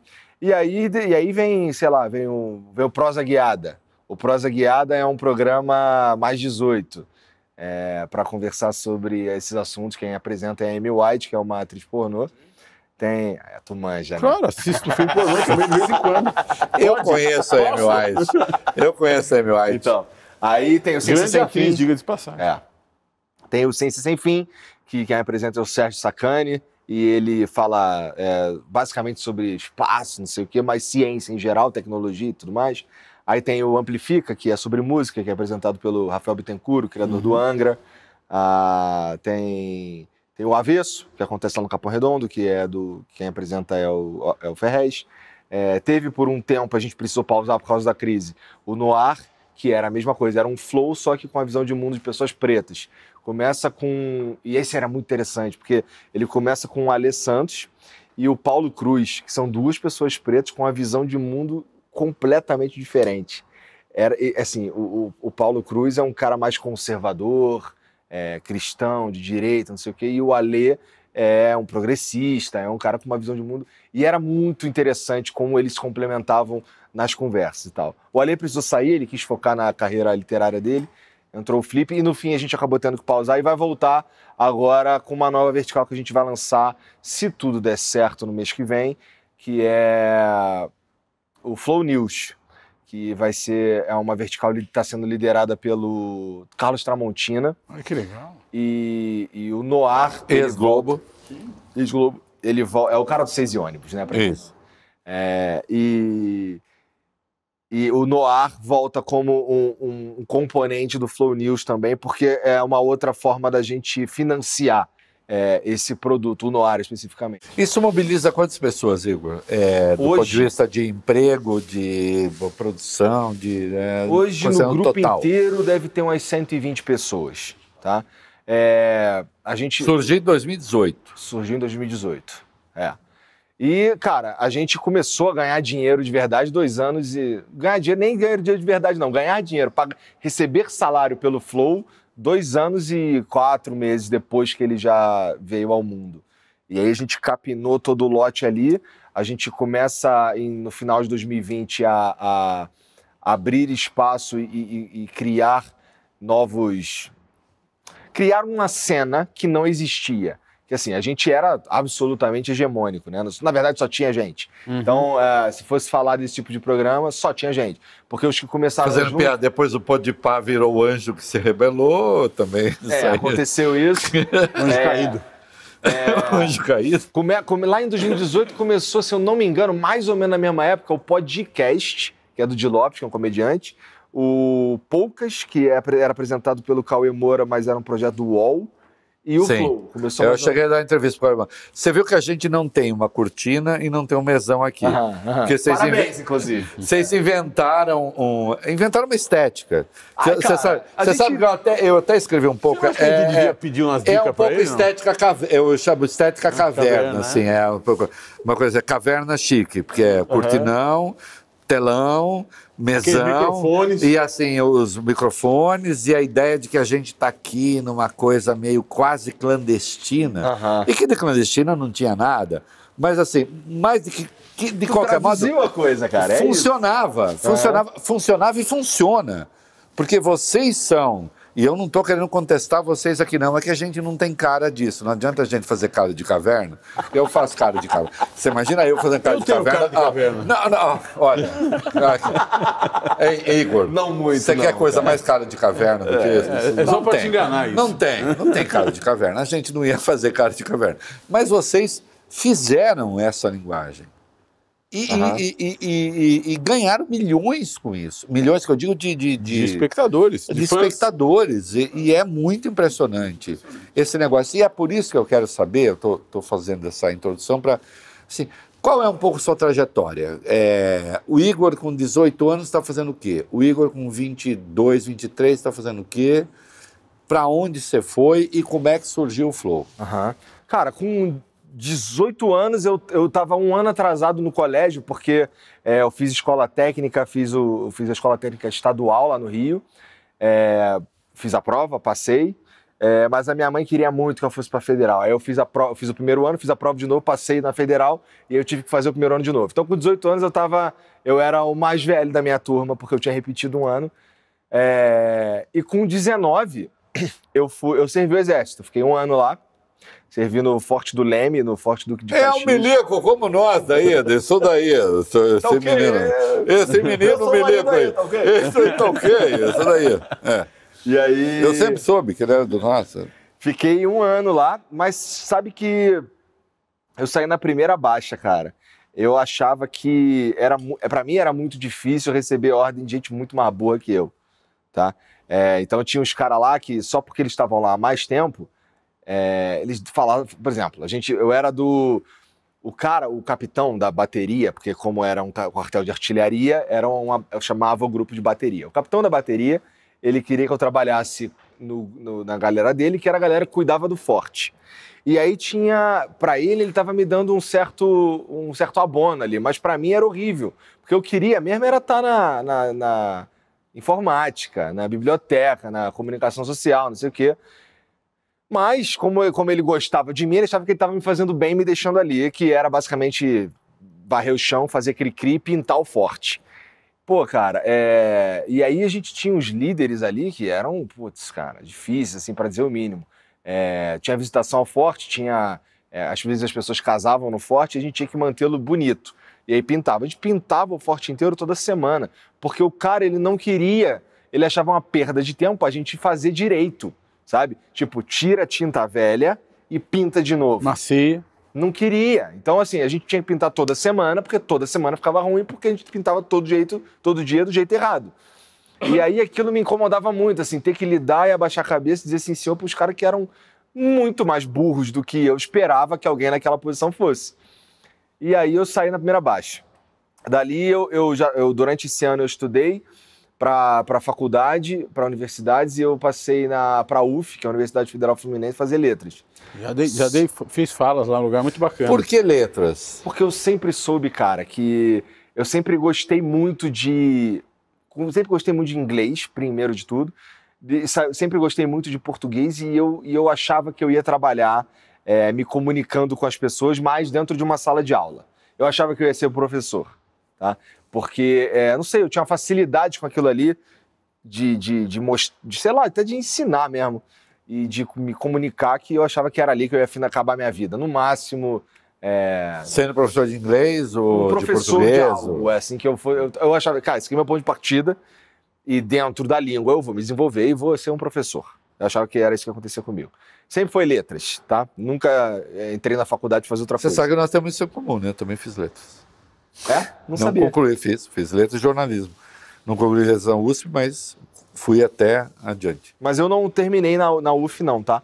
Porque eu passei pra UF, mas eu tinha um problema que era. Eu trabalhava de estoquista na Líder Magazine, eu não sei se vocês sabem Sim, é. conheço muito bem. É, é como se fosse uma CIA, CIA. vai? Uma CA do, quê? do Rio? é Do? Rio, É. é. De roupa? é? Tanto que a gente fala lá no Rio que só é Natal quando os caras da, da Líder Magazine falam, que tem uma música. Como que é? Chama? Só, Líder. só- Líder Magazine. Lojas- Líder Lojas Magazine. líder. É, agora virou Lojas Líder, não é mais Líder Magazine, né? É. não sei. Na época era. É, enfim, aí eu tinha que trabalhar, eu trabalhava na Líder de estoquista e eu tinha que ir para a faculdade que era em Niterói. E eu morava e trabalhava no Rio, né? Então tinha que pegar uma barca e tal. Então, assim, tinha um problema de chegar na hora e tinha um problema de voltar para casa também. E aí, esse todo esse, esse esse meio me impediu de continuar estudando na UF. Eu tranquei, eh, imaginei que fosse voltar depois, acabei não voltando. Eu fui trabalhar depois é, num escritório de uma empresa que consertava ar-condicionado. Essa empresa se dividiu. Isso você tinha que idade? Eu tinha 20, 21, vai? 21, 22 por aí. Aí foi isso mesmo, foi. Fiquei ali um tempo e pelo ProUni, por insistência da minha esposa, que, que na época era minha namorada, ela falou: faz o, faz o ProUni. Eu, pô, não, vou voltar pra UF. Vou, então vou voltar para uma outra Então a gente já se encontrou antes. Já. o ministro Haddad é, vai ficar feliz com isso. A gente já se Não, encontrou antes. eles, é, Ah. A gente já se encontrou antes, o Igor. E aí eu fui, eu fui, eu, eu estudei numa universidade que não existe mais, que é a universidade mesmo, que era do grupo da Gama Filho lá no Sim, no que era do. Levison. É, não vou saber o nome do cara. Levison, acho que é. E aí fiz lá, fiz letras lá, entrei no segundo semestre de 2007 e Que era Universidade, cidade, C, cidade, C maiúscula. E aí, era lá na Rua José Bonifácio, né, perto do Norte Shopping. É, para mim era muito fácil sair do trabalho e andando, depois andando para casa, né, era bem tranquilo. É, e na minha cabeça eu tinha que fazer da eu tinha que fazer todas as matérias o mais rápido possível porque eu precisava de um emprego. É, eu estava ainda na, no, no- no escritório, Escritório lá. do ar-condicionado. E aí depois eu comecei a fazer um- uns, um- uns estágios que era de traduzir. Até hoje, quando falo em traduzir, meu joelho esquerdo dói, porque eu lembro, eu lembrar da sensação que é sentar de madrugada, porque era o tempo que eu tinha para ficar É, E traduzindo traduzir. igual louco. Aí depois eu, eu, eu estagiei no CNA por 20 dias, porque surgiu a oportunidade da cultura inglesa. E eu fui para a cultura inglesa em 2009. É, Em 2010 eu me formei, aí no finalzinho ali do meu período de um ano e meio que eu fui estagiário lá, eu fiz um- um uma prova de um certificado internacional e eu fui meio cabeçudo nessa, porque eu fiz o, o, o maior, o nível mais alto do certificado de Cambridge, que é o CPE. É, para você ter uma ideia, dos 25 professores que existiam na filial, acho que um tinha esse certificado, e aí chega um estagiário que faz a prova de CPE Sei. e passa. E eu não tinha um curso formal de inglês. Inglês eu aprendi mais por orelhada mesmo, sabe? Eu queria saber, eu queria jogar videogame e entender o que estava acontecendo. É, a maior parte do, do que eu sei de inglês eu aprendi sozinho. E é difícil explicar isso no mercado de trabalho, né? E aí, aí fiquei dando aula durante sete anos. É, no finalzinho desse período, eu comecei um canal na internet é, com meus outros dois irmãos que acabaram saindo e eu, e eu fiquei sozinha. Por isso é, é que o nome do canal, que- por isso que é 3K. Eu, eu, inclusive, nunca falei que eu sou o Igor 3K. Mas as pessoas me conhecem por causa do nome do primeiro canal, que era Três Coelhos, porque o nome, meu sobrenome é Coelho. Ah, sim. E os meus irmãos são coelhos. Rodrigues só que eu- Coelho. eles saíram e eu, como eu sempre falei muito palavrão, é, tinha um Não falou palavrão. nenhum aqui. É, porque eu consigo. Ou quase Pra nenhum. mim, é, pra mim, é, pra mim é, é fácil não falar palavrão, mas assim, não sou eu de verdade. Não, mas nós queremos você de verdade. Fala. Não, não, mas ele. Não, mas, né? Pode mas, falar. mas pode falar. Mas acontece que ele tem um domínio sobre o discurso. E eu não vejo nenhum problema nisso. Eu também não. Eu vejo, na verdade, nisso uma qualidade. Você quer saber? É, se o Bolsonaro ou qualquer outro decidissem ter domínio sobre o discurso, eu ia aplaudir. Porque ninguém precisa ser aquilo que realmente é na vida pública. Sabe quando você é o que você realmente é? Quando você está tomando banho, quando você está no banheiro, quando você está diante do espelho. Fora disso, você é um ser social. Como ser social, você tem que ser na relação com os outros. Fazer ajustes e Eu, calibrar. eu tenho que, eu, tenho que me, eu tenho que me portar de acordo com onde eu Ajustar. estou. Claro. ajustar. Mas, mas isso é civilização. Claro, claro. Também acho. Isso não é falsidade. Isso isso é um avanço. Né? E onde é que eu tava? Tava no. Você tá Não, não, você estava da- no lugar em que eu te interrompi para dar a minha opinião. Você estava falando da caixa de porque- câmbio que você traduziu, aí Ah, você é, fez não, o, aí- o canal aí com eu os seus fui- irmãos, os irmãos Ah, é, foram mas embora. Por que, que, por que que é 3K? Isso. Porque eu eram os três coelhos, saíram os outros dois, ficou só um coelho e eu falava muito palavrão. E aí tinha um fake meu que, em vez de ser três coelhos, era três carvalhos. Porque eu falava muito essa. Caralho. Aí, o, o- o- quando chegou, no, quando eu atingi 100 mil inscritos e podia virar a placa do YouTube, eu, ah, cara, vou botar três caralho isso aí. Aí os caras, pô, não, não bota não, pega mal. Aí eu, é, você tem razão, vou botar 3K. E aí, por isso que eu virei 3K. Ah, E aí em dois- eu fiquei com, com um canal, ele começou a funcionar, eu comecei a trabalhar em outros canais, saí da cultura inglesa, fiquei só na internet, me mudei para Curitiba no mesmo ano. Nesse mesmo ano eu conheci o Monark, tá? É, um amigo em comum fez um. Que é um libanês como eu, né? É, É. Ayub, né? É. Monark. Aí, Ubi, é. É. E aí É a, gente, a gente se conheceu lá por conta de um amigo em em comum. Ele tinha uma produtora com o Gustavo Rony, que era um cara lá de Curitiba. A gente gravou uns vídeos juntos e tal. Ficamos amigos, descobrimos que éramos é, vizinhos. Começamos a, a nos falar diariamente, é, conversar sobre, sobre tudo aquilo que a gente conversava, que, que o Monark levantava no Flow. Eu sabia o que ele estava querendo dizer, porque a gente já tinha conversado antes, anos, sabe? É, em 2018, a gente. é, eu, acontece uma parada na minha vida que eu consigo um contrato.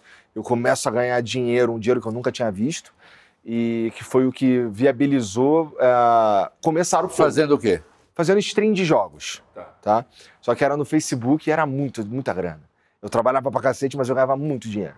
Assim, na, minha, na minha ideia daquela época. Pô, 12 que era ganhar dinheiro? Vai, 12 mil É bastante dólares. É um bom pô. dinheiro. É É muito dinheiro. dinheiro. É. muito dinheiro. Era um dinheiro que eu, eu nunca tinha visto. Isso. Tá? E aí, a ponto de eu assim, caraca, nossa, esse ano, esse mês eu não fiquei no vermelho. É, nossa, sobrou dinheiro, paguei me- todas as minhas paradas, sobrou dinheiro, que loucura. Aí, ah, eu já tinha, eu tinha falado pro Monark, cara, isso- eu sei que isso aqui não vai durar. É, e ele já tava, ele já tinha parado com a internet, mais ou menos, e, e tava sem saber o que fazer da vida. Cara, vamos fazer um projeto junto. Vamos querer pensar em uma coisa pra gente fazer junto e tal. Aí eu sugeri a gente comprar umas coisas, umas paradas interessantes da China e fazer uns unboxings. Aí ele, pô, isso aí é legal, cara, dá pra fazer. Mas e você já conhece o Joe Rogan? Aí eu, cara, não conheço. Ele me apresentou. Aí eu fui ver e, cara, isso aqui é incrível. Então quer dizer que o nosso trabalho vai passar a ser conversar com gente interessante. Ele, cara, é. E aí a gente começa a, a- o, o projeto, eu e ele, pensando assim, na nossa cabeça não tinha como dar errado.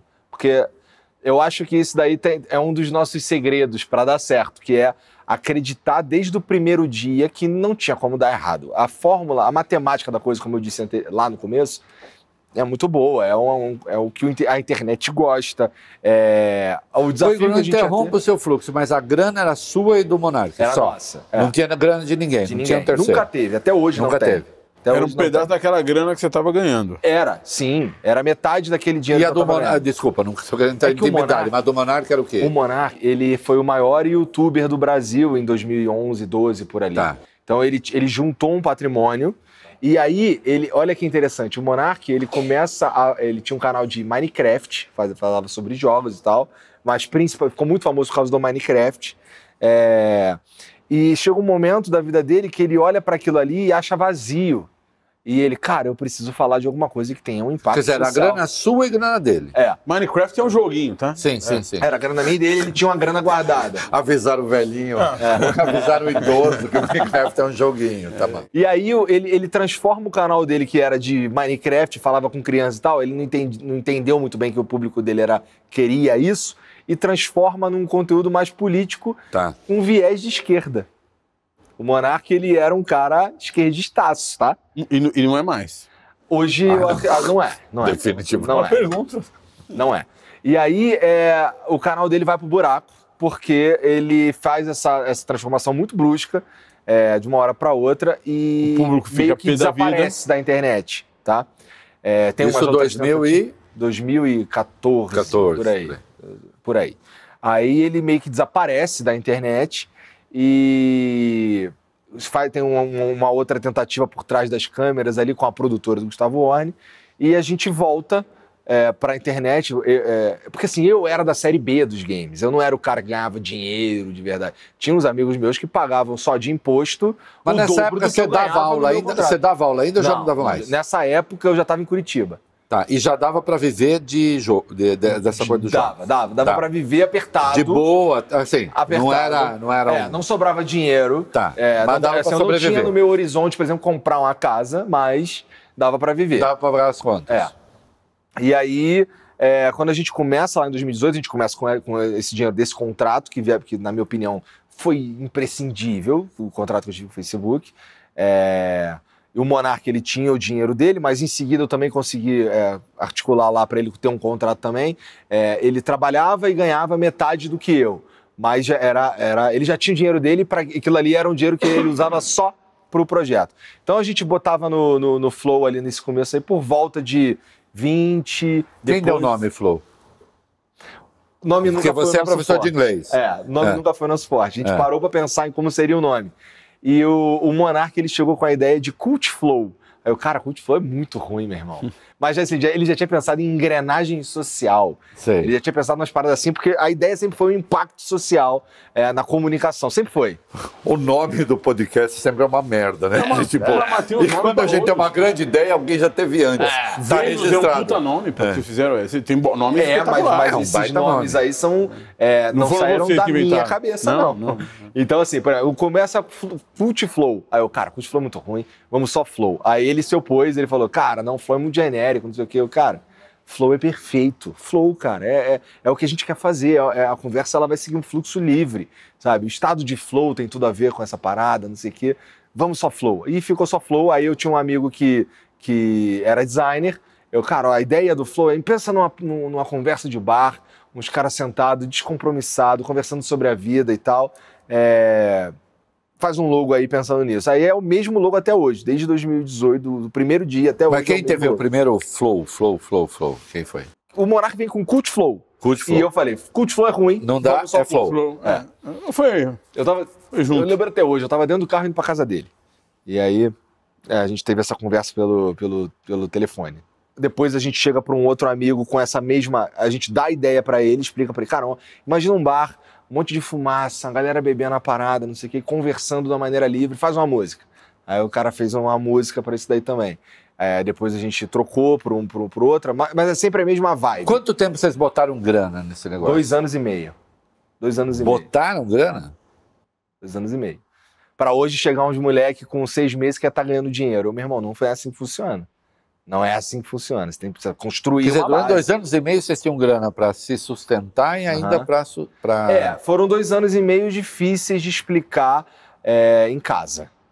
Tá? Tá. Até a parada dar certo de verdade, porque o Monark sempre foi o Monark. Né? Então, a- a- ele que sempre quer dizer? causou. Ele sempre causou no Twitter, por exemplo. Tá? É, em 2019 para 20, é, tem, acho que é 19 para 20 ou 18 para 19, não lembro. Mas ele fala, por exemplo, eu acho que não devia ter uma lei para que impedisse fogos de artifício. Ele falou isso. Mas a coisa foi se desenrolando de um jeito e ele foi dando corda e ele foi se expressando de um jeito ali que levou a, a, um, a um final que é pau no cu dos cachorros. Então, a ideia inicial se desenrolou para não ligo é, pros cachorros, ou pro, sabe? Acabou virando Porque assusta isso. o cachorro, o fogo de É, e aí, tá até hoje lá no Flow, quando alguém No fala alguma coisa que alguém entende outra coisa completamente diferente, a gente, a gente usa esse termo para descrever o Fio processo. desencapado. Bicho. O problema é quando você faz uma piada interna e quando você leva isso pro ar, né? É, e aí, e aí a gente chegou a. a- Eu não quero, cara, eu não quero discutir o Monark, eu quero discutir é, um pouco. é, você tinha noção de que às vezes. Vamos esquecer o Monark, vamos, eu estou falando de postura.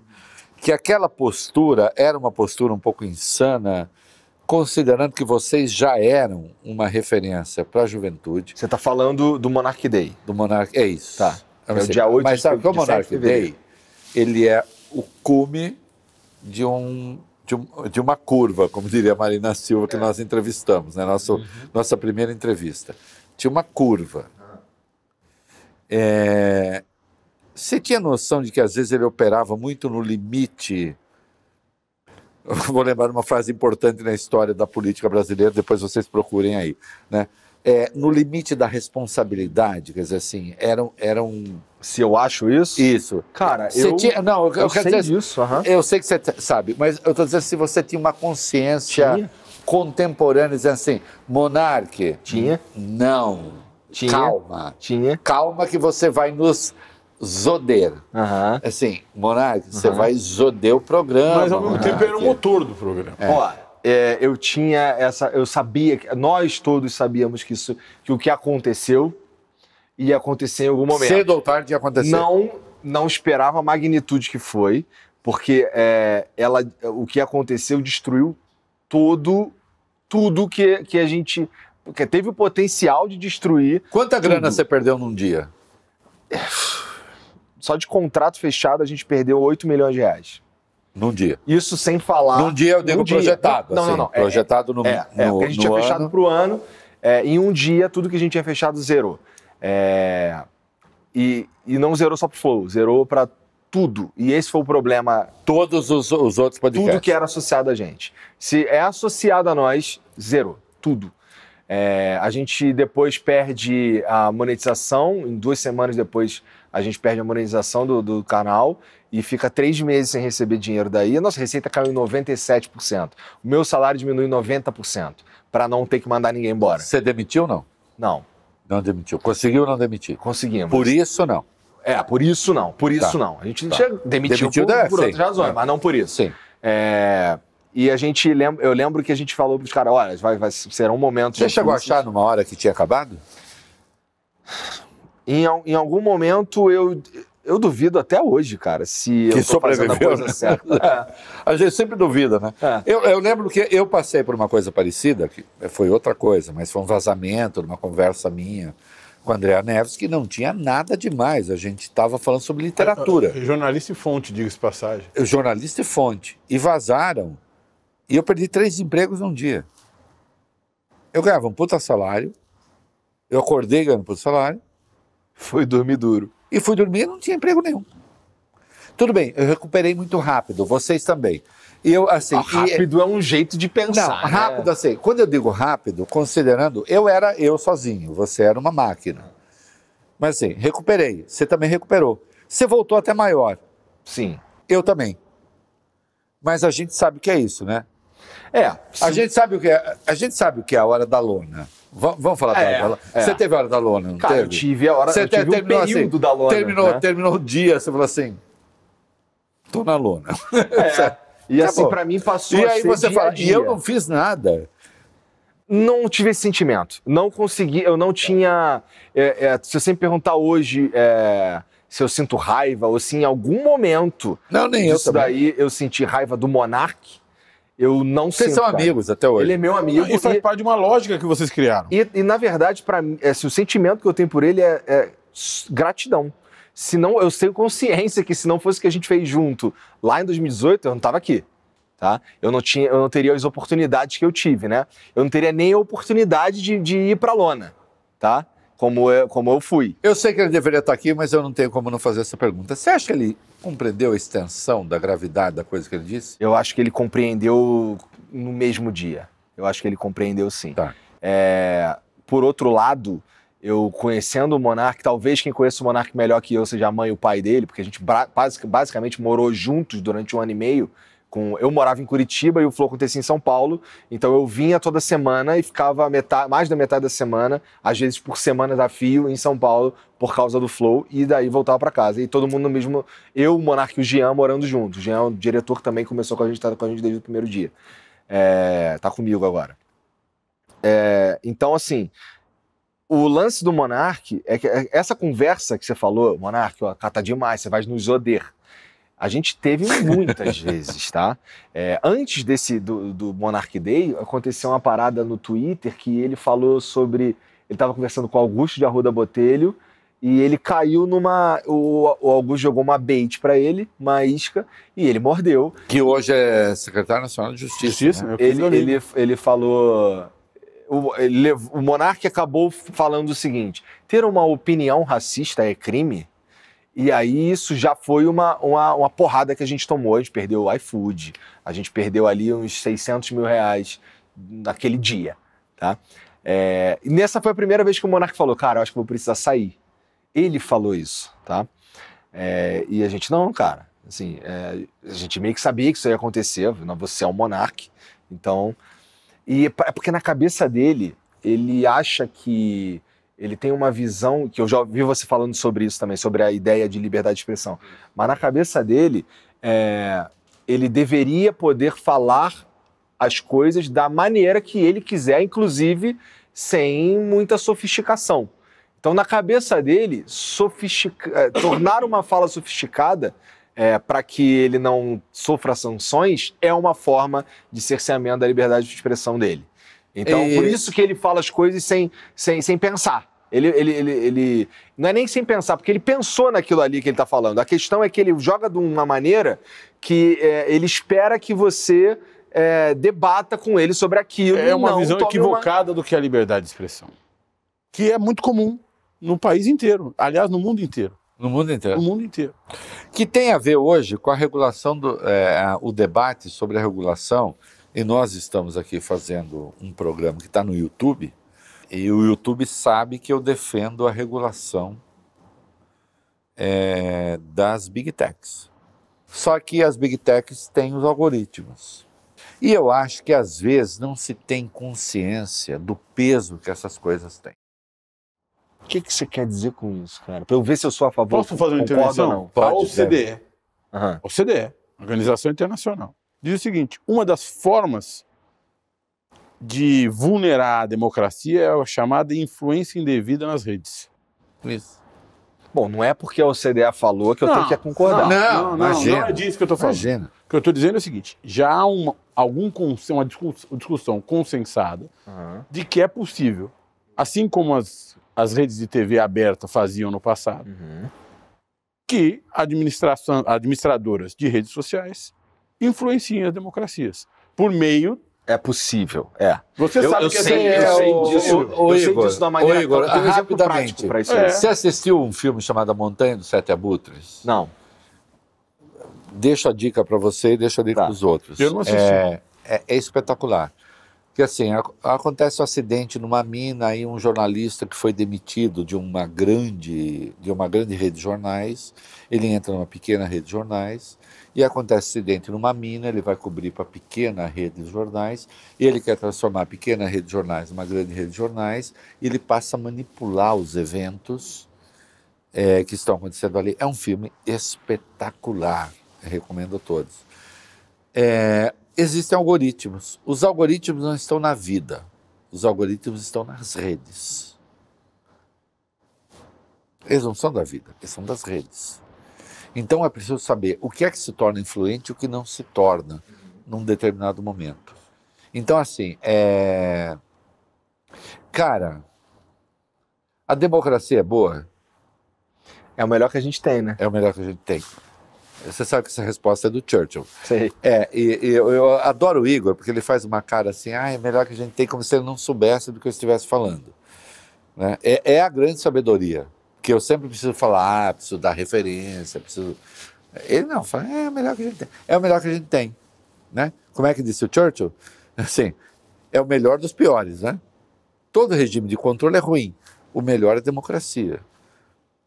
É, hoje, você pode ter nas redes gente que odeia a democracia Pode. e que vai ser muito influente.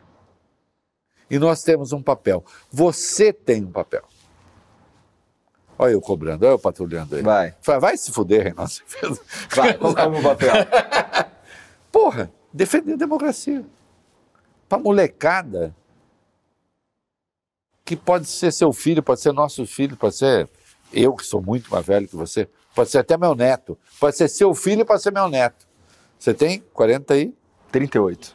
Ne- Nem 40, 38, é uma vergonha para mim. Eu tenho 61. Pode ser filho seu, neto meu. Posso fazer uma pergunta a partir Defender a disso? democracia. Da da- desse chamado à defesa da democracia, você falou um pouco da tua história até agora, né? E você falou que é meio antipolítico, você não gosta de político. Mas você é um ser político, essencialmente político. Eu não tenho a você menor se, dúvida você disso, se tá? vê político? Político profissional? Vê- Não, eu, eu estando É. do lado deputado, se você com for cargo. não, presidente. Não, foda-se. Ah, não. Não. Não. Que, que você não. Se fosse. O meu trabalho nesse político é delírio, outro, é na nesse de- comunicação. Nesse delírio, se você fosse, o que, que você faria diferente do Lula e do Bolsonaro? Eu não faço a menor ideia. Eu não sou, eu não sei se eu, eu não sirvo para isso. Não é uma é, as variáveis, elas não estão, elas não são nem, eu nem sei que eu não sei. Entendeu? É, eu não, eu não acho que eu, sim, eu, eu para chegar nesse ponto eu preciso estudar tanto e me envolver tanto. Ele citou Sócrates eh, sem avisar você. Eu nem Sei, sei. sei. Vai se fuder, você acha que eu não sei? Vai tomar na porra, eu não nasci ontem. É, eu, falei, eu nem sei que eu não sei. O que foi que Sócrates disse? Eu só sei sei que que nada, nada sei. Então, mas, mas E você está citando, você está citando Sócrates pelo avesso. Nós, eu sei de onde nós começamos, Aham. né? É assim, é um pouco assim. Ah, eu não, eu sou, eu sou inocente, eu não sei de Cara, nada. mas sabe não, que- você sabe. No- a, a minha posição, assim, quanto a isso, é uma posição de dúvida genuína do, sobre a maioria das coisas. Então vamos lá. Você fala pra mim sobre ser presidente. Cara, eu não, eu não sei se eu sou capaz de. Assim, eu tenho, eu tenho o meu. Eu tenho o que eu acredito que seja verdade sobre, sei lá, uma ação de, do Lula, por exemplo, que é quem está na situação agora. Mas eu não sei, eu não, eu não sou. Você não sabe eu- o que você eu faria, acho sei lá, desonesto da minha, da minha parte é, julgar tal coisa, é, uma coisa sem ter o, o espectro completo, para começar. Tá, tá? bem informado sobre as variáveis. Exatamente. Então, então assim, ser um, ser um presidente. Nossa, eu preciso caminhar, comer muito arroz com feijão para sonhar com isso. Eu jamais faria uma parada dessa só para dizer que eu sou presidente ou só para dizer que eu sou poderoso. Eu acho que o meu trabalho, o que eu faço todo dia, é o que é, é a minha contribuição para a política. Então vamos lá. É, quando eu falo que eu não voto, porque eu não voto mesmo, tá? Mas quando vai os caras lá, eu, eu espero que quem está assistindo aquilo ali vote de uma forma muito consciente. Então, eu inclusive falo nos programas, gente, ó, não siga o meu exemplo. É o meu exemplo é um exemplo de merda. Você tem que votar, porque é assim que esse é o é, é- é Eu, eu, ô, Igor, eu, é, a gente poderia começar mais uma conversa de umas 18 horas aqui. Tá muito quando, boa, tá muito Quando você agradável. fala assim, eu não voto, você só não vota porque os outros votam. É, Tem um. Eu vou usar uma palavra dura aqui. vai. E você sabe que eu te amo porque a gente se dá bem. Mas é meio covarde, porque assim, é meio covarde no seguinte sentido: você só não vota porque os outros votam. Aham. Porque se ninguém votasse, você nem ia conseguir chegar aqui. No dia que o Igor veio para cá, deu uma porra de uma tempestade em São Paulo, foi uma merda e quase não dá para chegar. Veio de lancha. Então, assim, tem um monte de gente cuidando dessas coisas de que a gente não cuida. E quem cuida é a política. Tá. Eu também já desconfiei como vocês, mas eu parei de desconfiar para afirmar que é preciso haver um Estado para cuidar dessas coisas. Né? Eu termino essa nossa conversa, é, e começando a terminar, primeiro foi um puta papo. Muito legal. E é um cara muito interessante, uma Foi, figura humana é, muito assim, interessante. é, eu, Inteligente. tinha, eu tinha um certo receio dessa conversa, sabia? É. É, tinha. Eu não. Ele não. Eu Eu, tinha porque você está você tá Como de acostumado a entrevistar. Você não está acostumado a ser entrevistado, embora você já tenha sido. Eu falei, e se o Igor começa assim, fazer Luiz Fernando Veríssimo entrevistado pelo Jô? Sim, não. Né? E aí? Sim, não. Aí o Jô falou assim, a gente vai ficar nisso? Sabe? Aquela coisa assim. Eu, Eu já passei por isso. eu também. elaborei cinco perguntas para o cara ficar digredindo. Aí o Luiz Fernando Veríssimo foi assim, mas Luiz Fernando, você que é uma pessoa tão maravilhosa, filho do Érico Veríssimo e tal. Aí o Luiz Fernando disse, sim. Já passei por isso, é horrível. É. Que é assustador, porque assim, quais são as outras perguntas? Eu acho que nós mantivemos uma conversa boa pra caramba, como foi quando eu tive, quando você me convidou. E você. Talvez eu tente parecer melhor do que eu pareço, do que eu sou. Talvez você tente parecer pior do É, que é você isso é. aí, é isso mesmo. Muito bem, Talvez, bem cara. colocado. Eu não, não discordo, não. Olha só, é contra mim isso que eu estou falando. Talvez eu tente parecer melhor do que eu sou. Por que, que você às vezes tenta parecer pior do que você é? eu acho que. Bom, para começar, é, eu não acredito tanto assim em mim mesmo, tá? Eu não acho que eu sou esse cara. Deixa os parentes, eu não tenho esse problema. Tá. eu, eu, eu, eu sinto inveja. Eu falo com algumas pessoas às vezes, cara, inveja de você que você acha foda. Porque eu me acho um merda a maior parte do tempo. Não, não me Eu- acho eu- foda, eu- mas também não eu tenho tenho, problema. eu tenho, sei lá, eu tenho assim, eu, eu tenho umas paradas assim, eu tomo, já tomei uns remédios para depressão, umas paradas assim. Então eu tenho uma visão sobre mim que não é que assim, eu escuto Já tomou pessoas- remédio para depressão? Eu tomo, Não vou eu- perguntar eu qual. parei de tomar. Toma ainda hoje? Eu parei de tomar, mas porque eu mesmo parei, eu, eu me dei alta. Ó, eu vou avisar, eu não parei ainda, tá, gente? Então, assim, é, eu não tenho, eu não tenho uma, uma, uma noção muito incrível sobre Eu, mim eu mesmo. nunca tomei porque não tem remédio pro meu problema. Entendi. Mas tudo bem. Entendi. Mas eu, eu parto daí. Está tão certo da grandeza É. que nem toma. Não tem remédio problema.